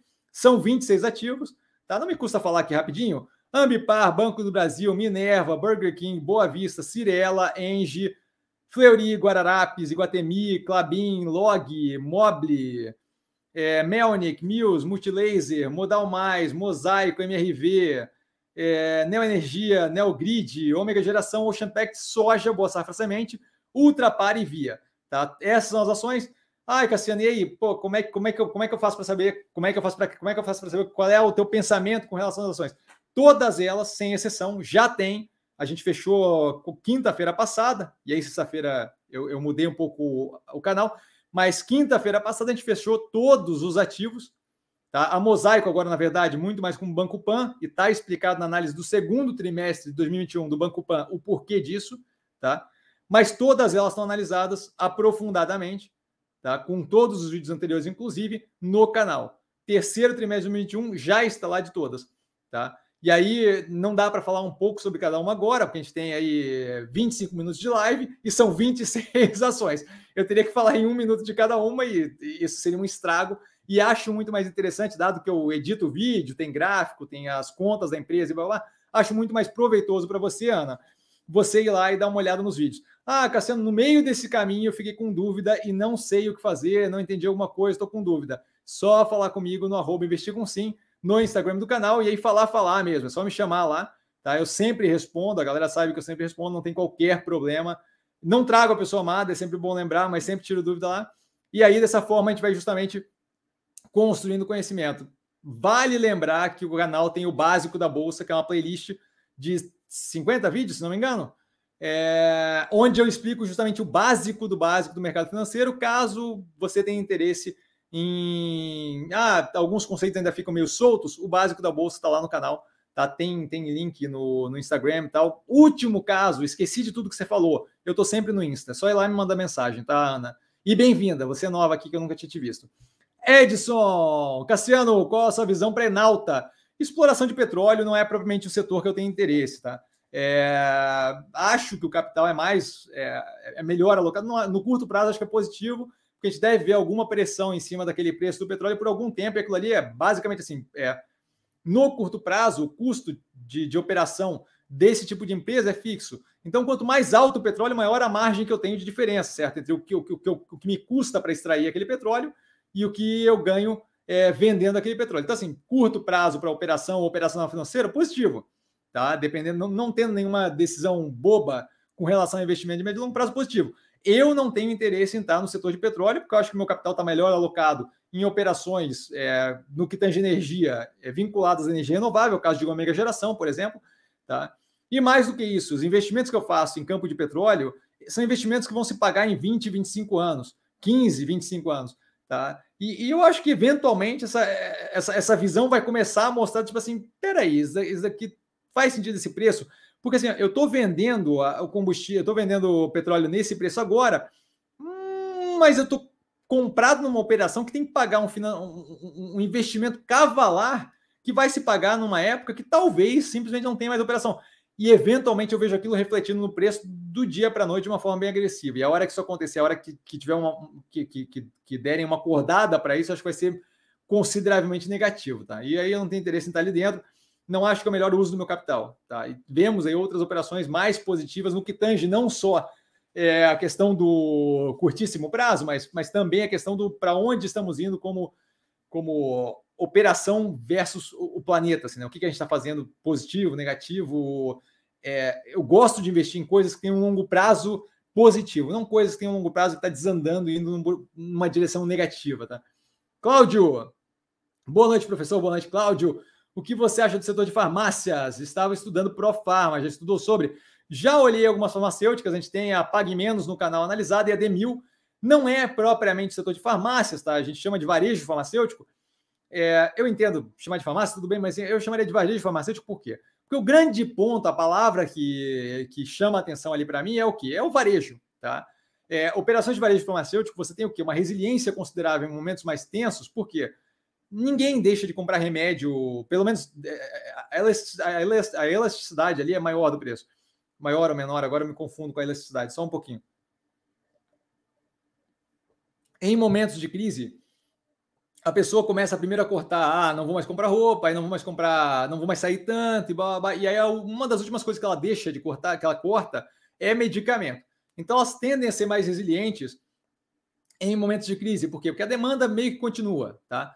O problema é que o quê? Quando a gente tem algum nível de abertura para um período é, mais é, com, uma maior evolução, com crescimento do consumo ou com retomada do consumo nesse caso, elas não tendem a responder tão bem. Por quê? Porque quando eu começo a ganhar renda extra, eu não vou propriamente comprar de pirona na farmácia. Ah, agora eu vou me, vou me matar de tomar de pirona, sabe?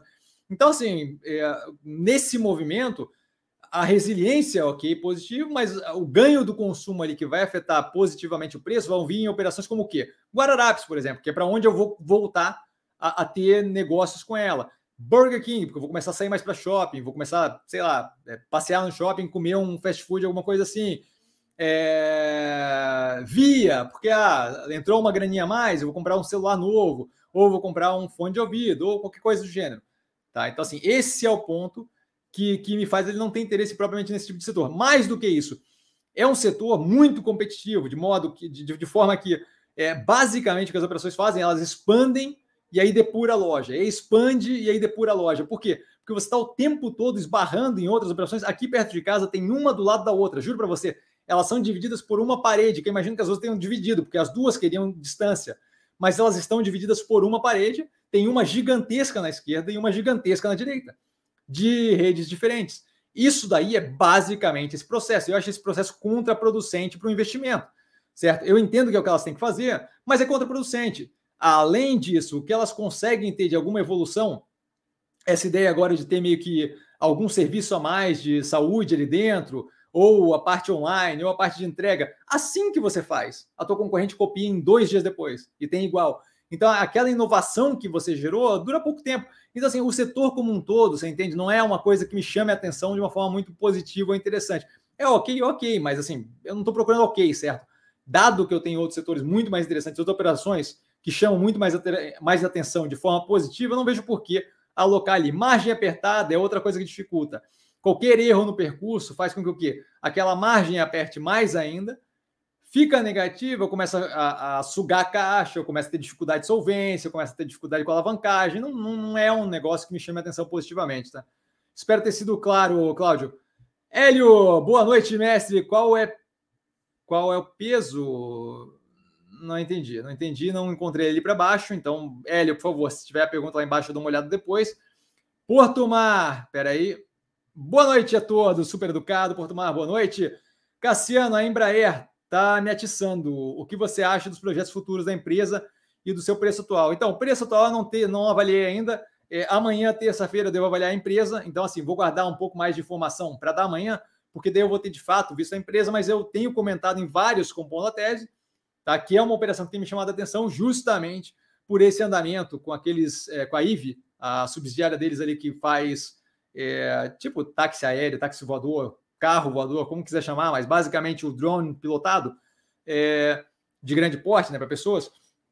Aquela parte tem me chamado a atenção, não só pela inovação que é positiva, mas porque está tendo toda uma compra global, não só de compra de coisa, mas compra do projeto de de fato a gente ter um mundo com carros voadores. Então a gente vê investimentos em infraestrutura para isso, a gente vê testes sendo feitos é, de percursos com esse tipo de coisa, e aquilo ali de fato pode vir a vingar. É, ela já tem uma cacetada de ordem saindo, não acho que é algo relevante ainda para ela financeiramente no que tange a operação, vou descobrir isso amanhã, tá?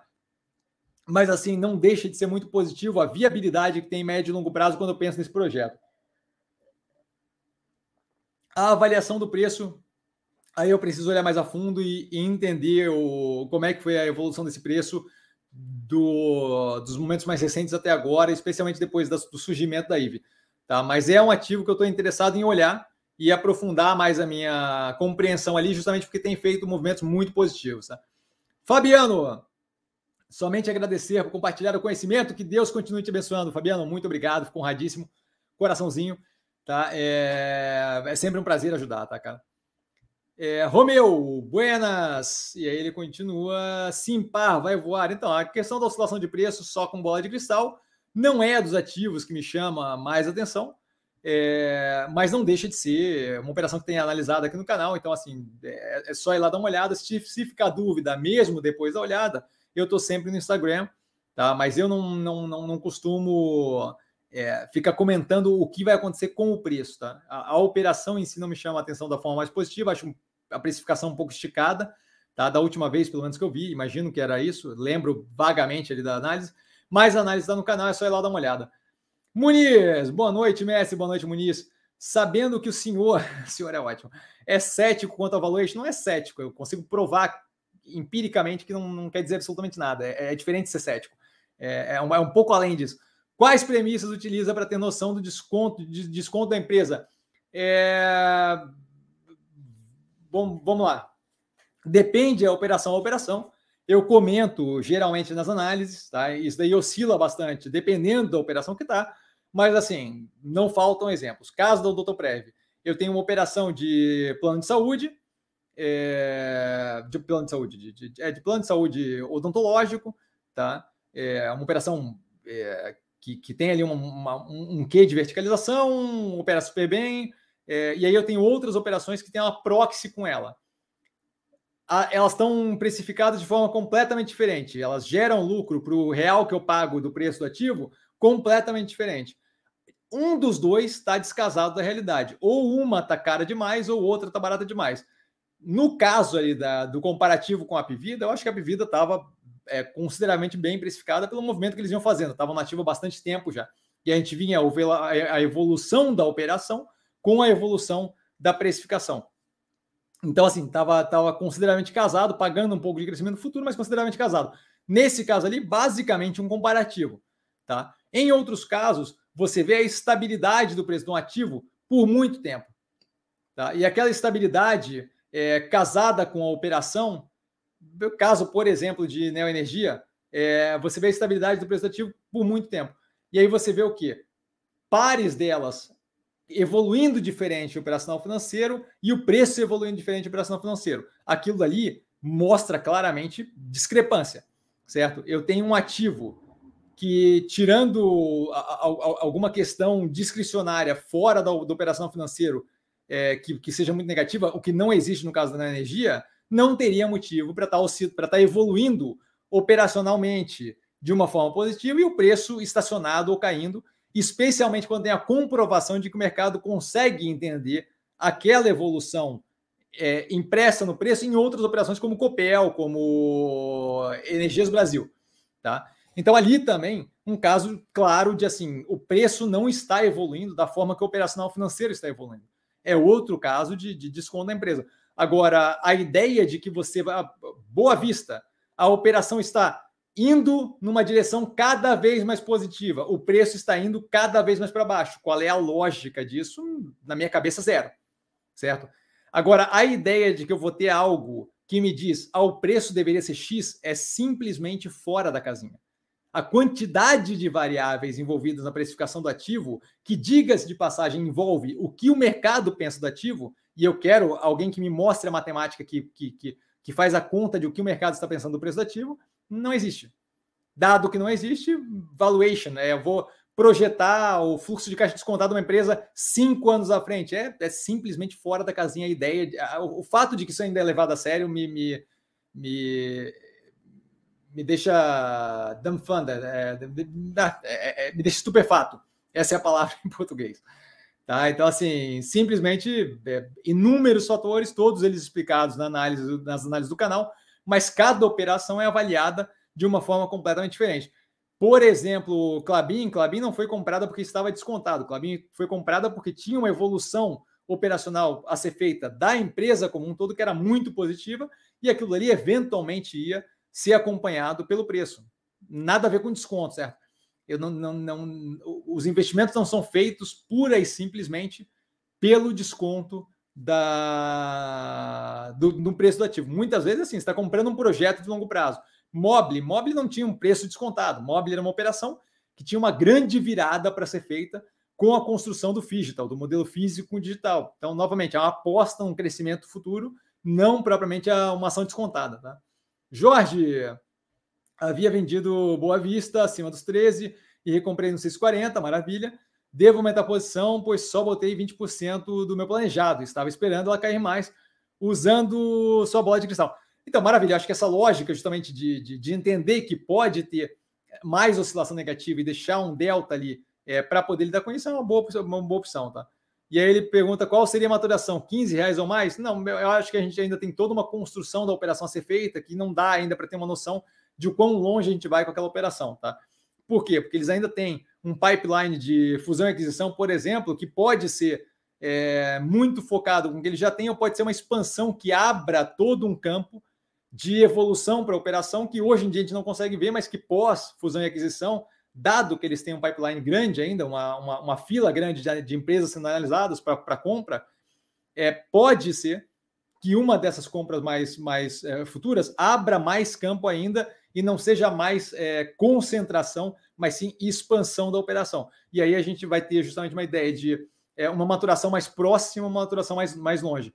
Tá? É, então, não tem como dizer ainda, especialmente nesse momento de crescimento agressivo e de expansão considerável. Quando a Clabin, por exemplo, faz investimento numa máquina, eu tenho alguma noção de para onde estamos indo, porque, porque eu sei o que a máquina vai fazer, eu sei mais ou menos como é que é o mercado da máquina, eu sei como é que mais ou menos aquilo ali vai ser no futuro, quanto de papel vai fazer diferença, quanto aquilo ali. Quando eu estou é, com um pipeline de fusão e aquisição de várias operações que é mantido em sigilo, porque eu justamente não posso comentar durante a negociação, fica difícil dizer para onde é que ela vai, certo?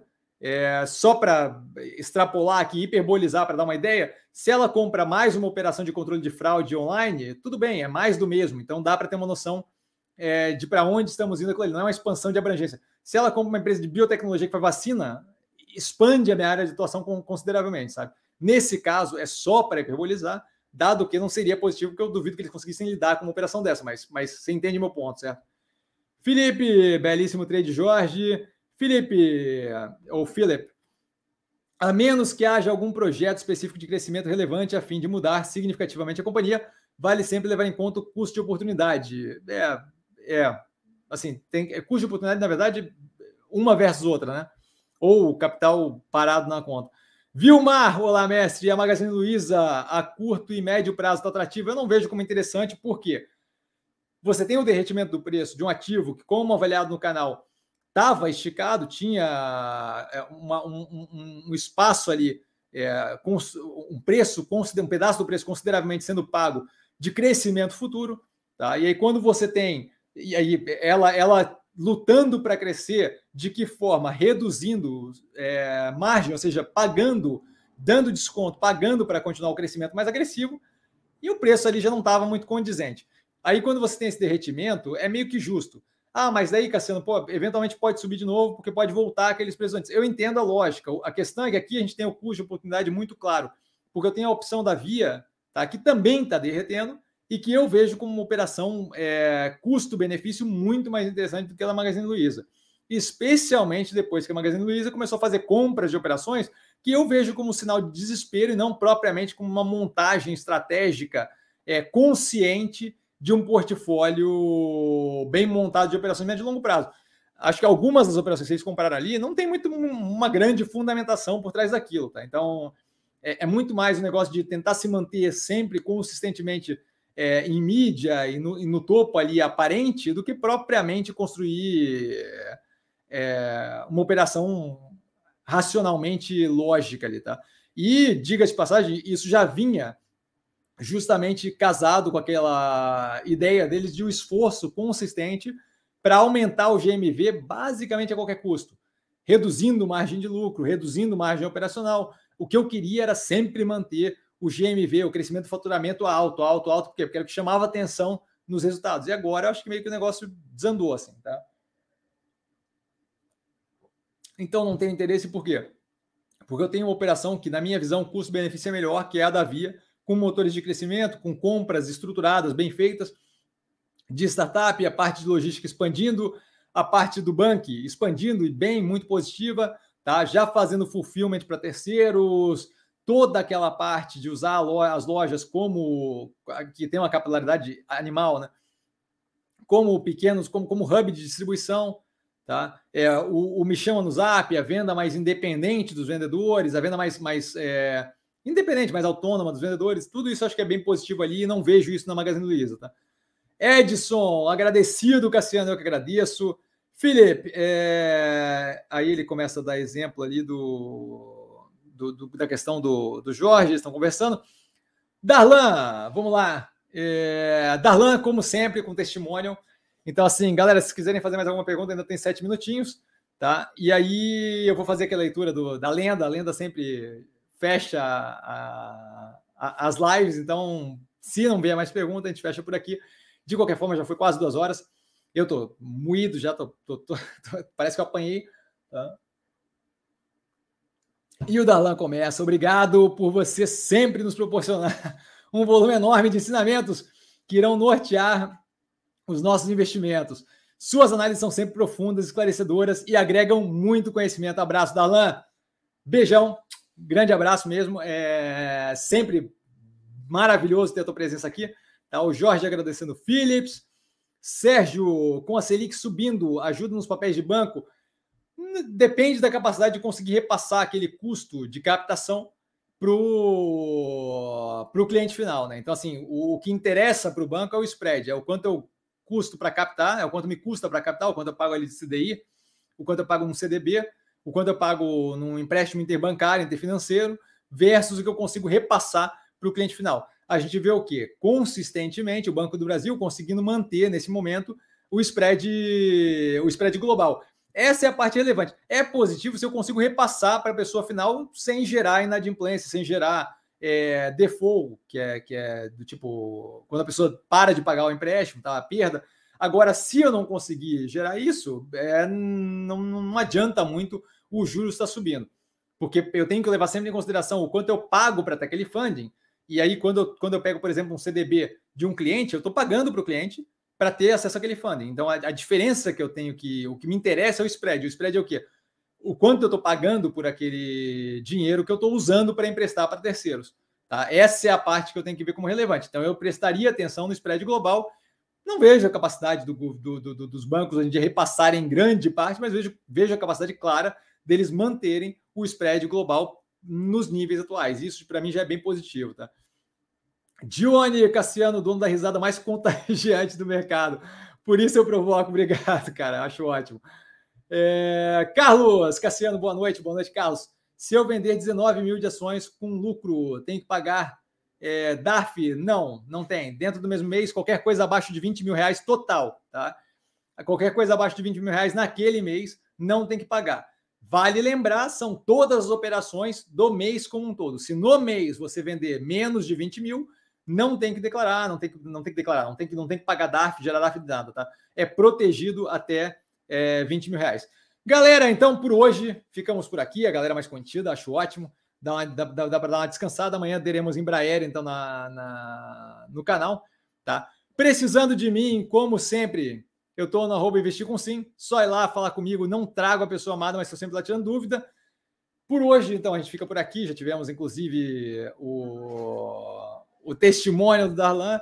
Tá? É, durante a semana a gente tem as análises. Na sexta-feira eu vou começar justamente a botar o compondo da tese, até porque eu estou abrindo espaço para possivelmente ter é, mais, mais coisa interessante aí para remodelar o canal. Acho que o compondo da tese mais longo fica mais interessante agora que a gente passou as, os ativos do portfólio, três análises por semana.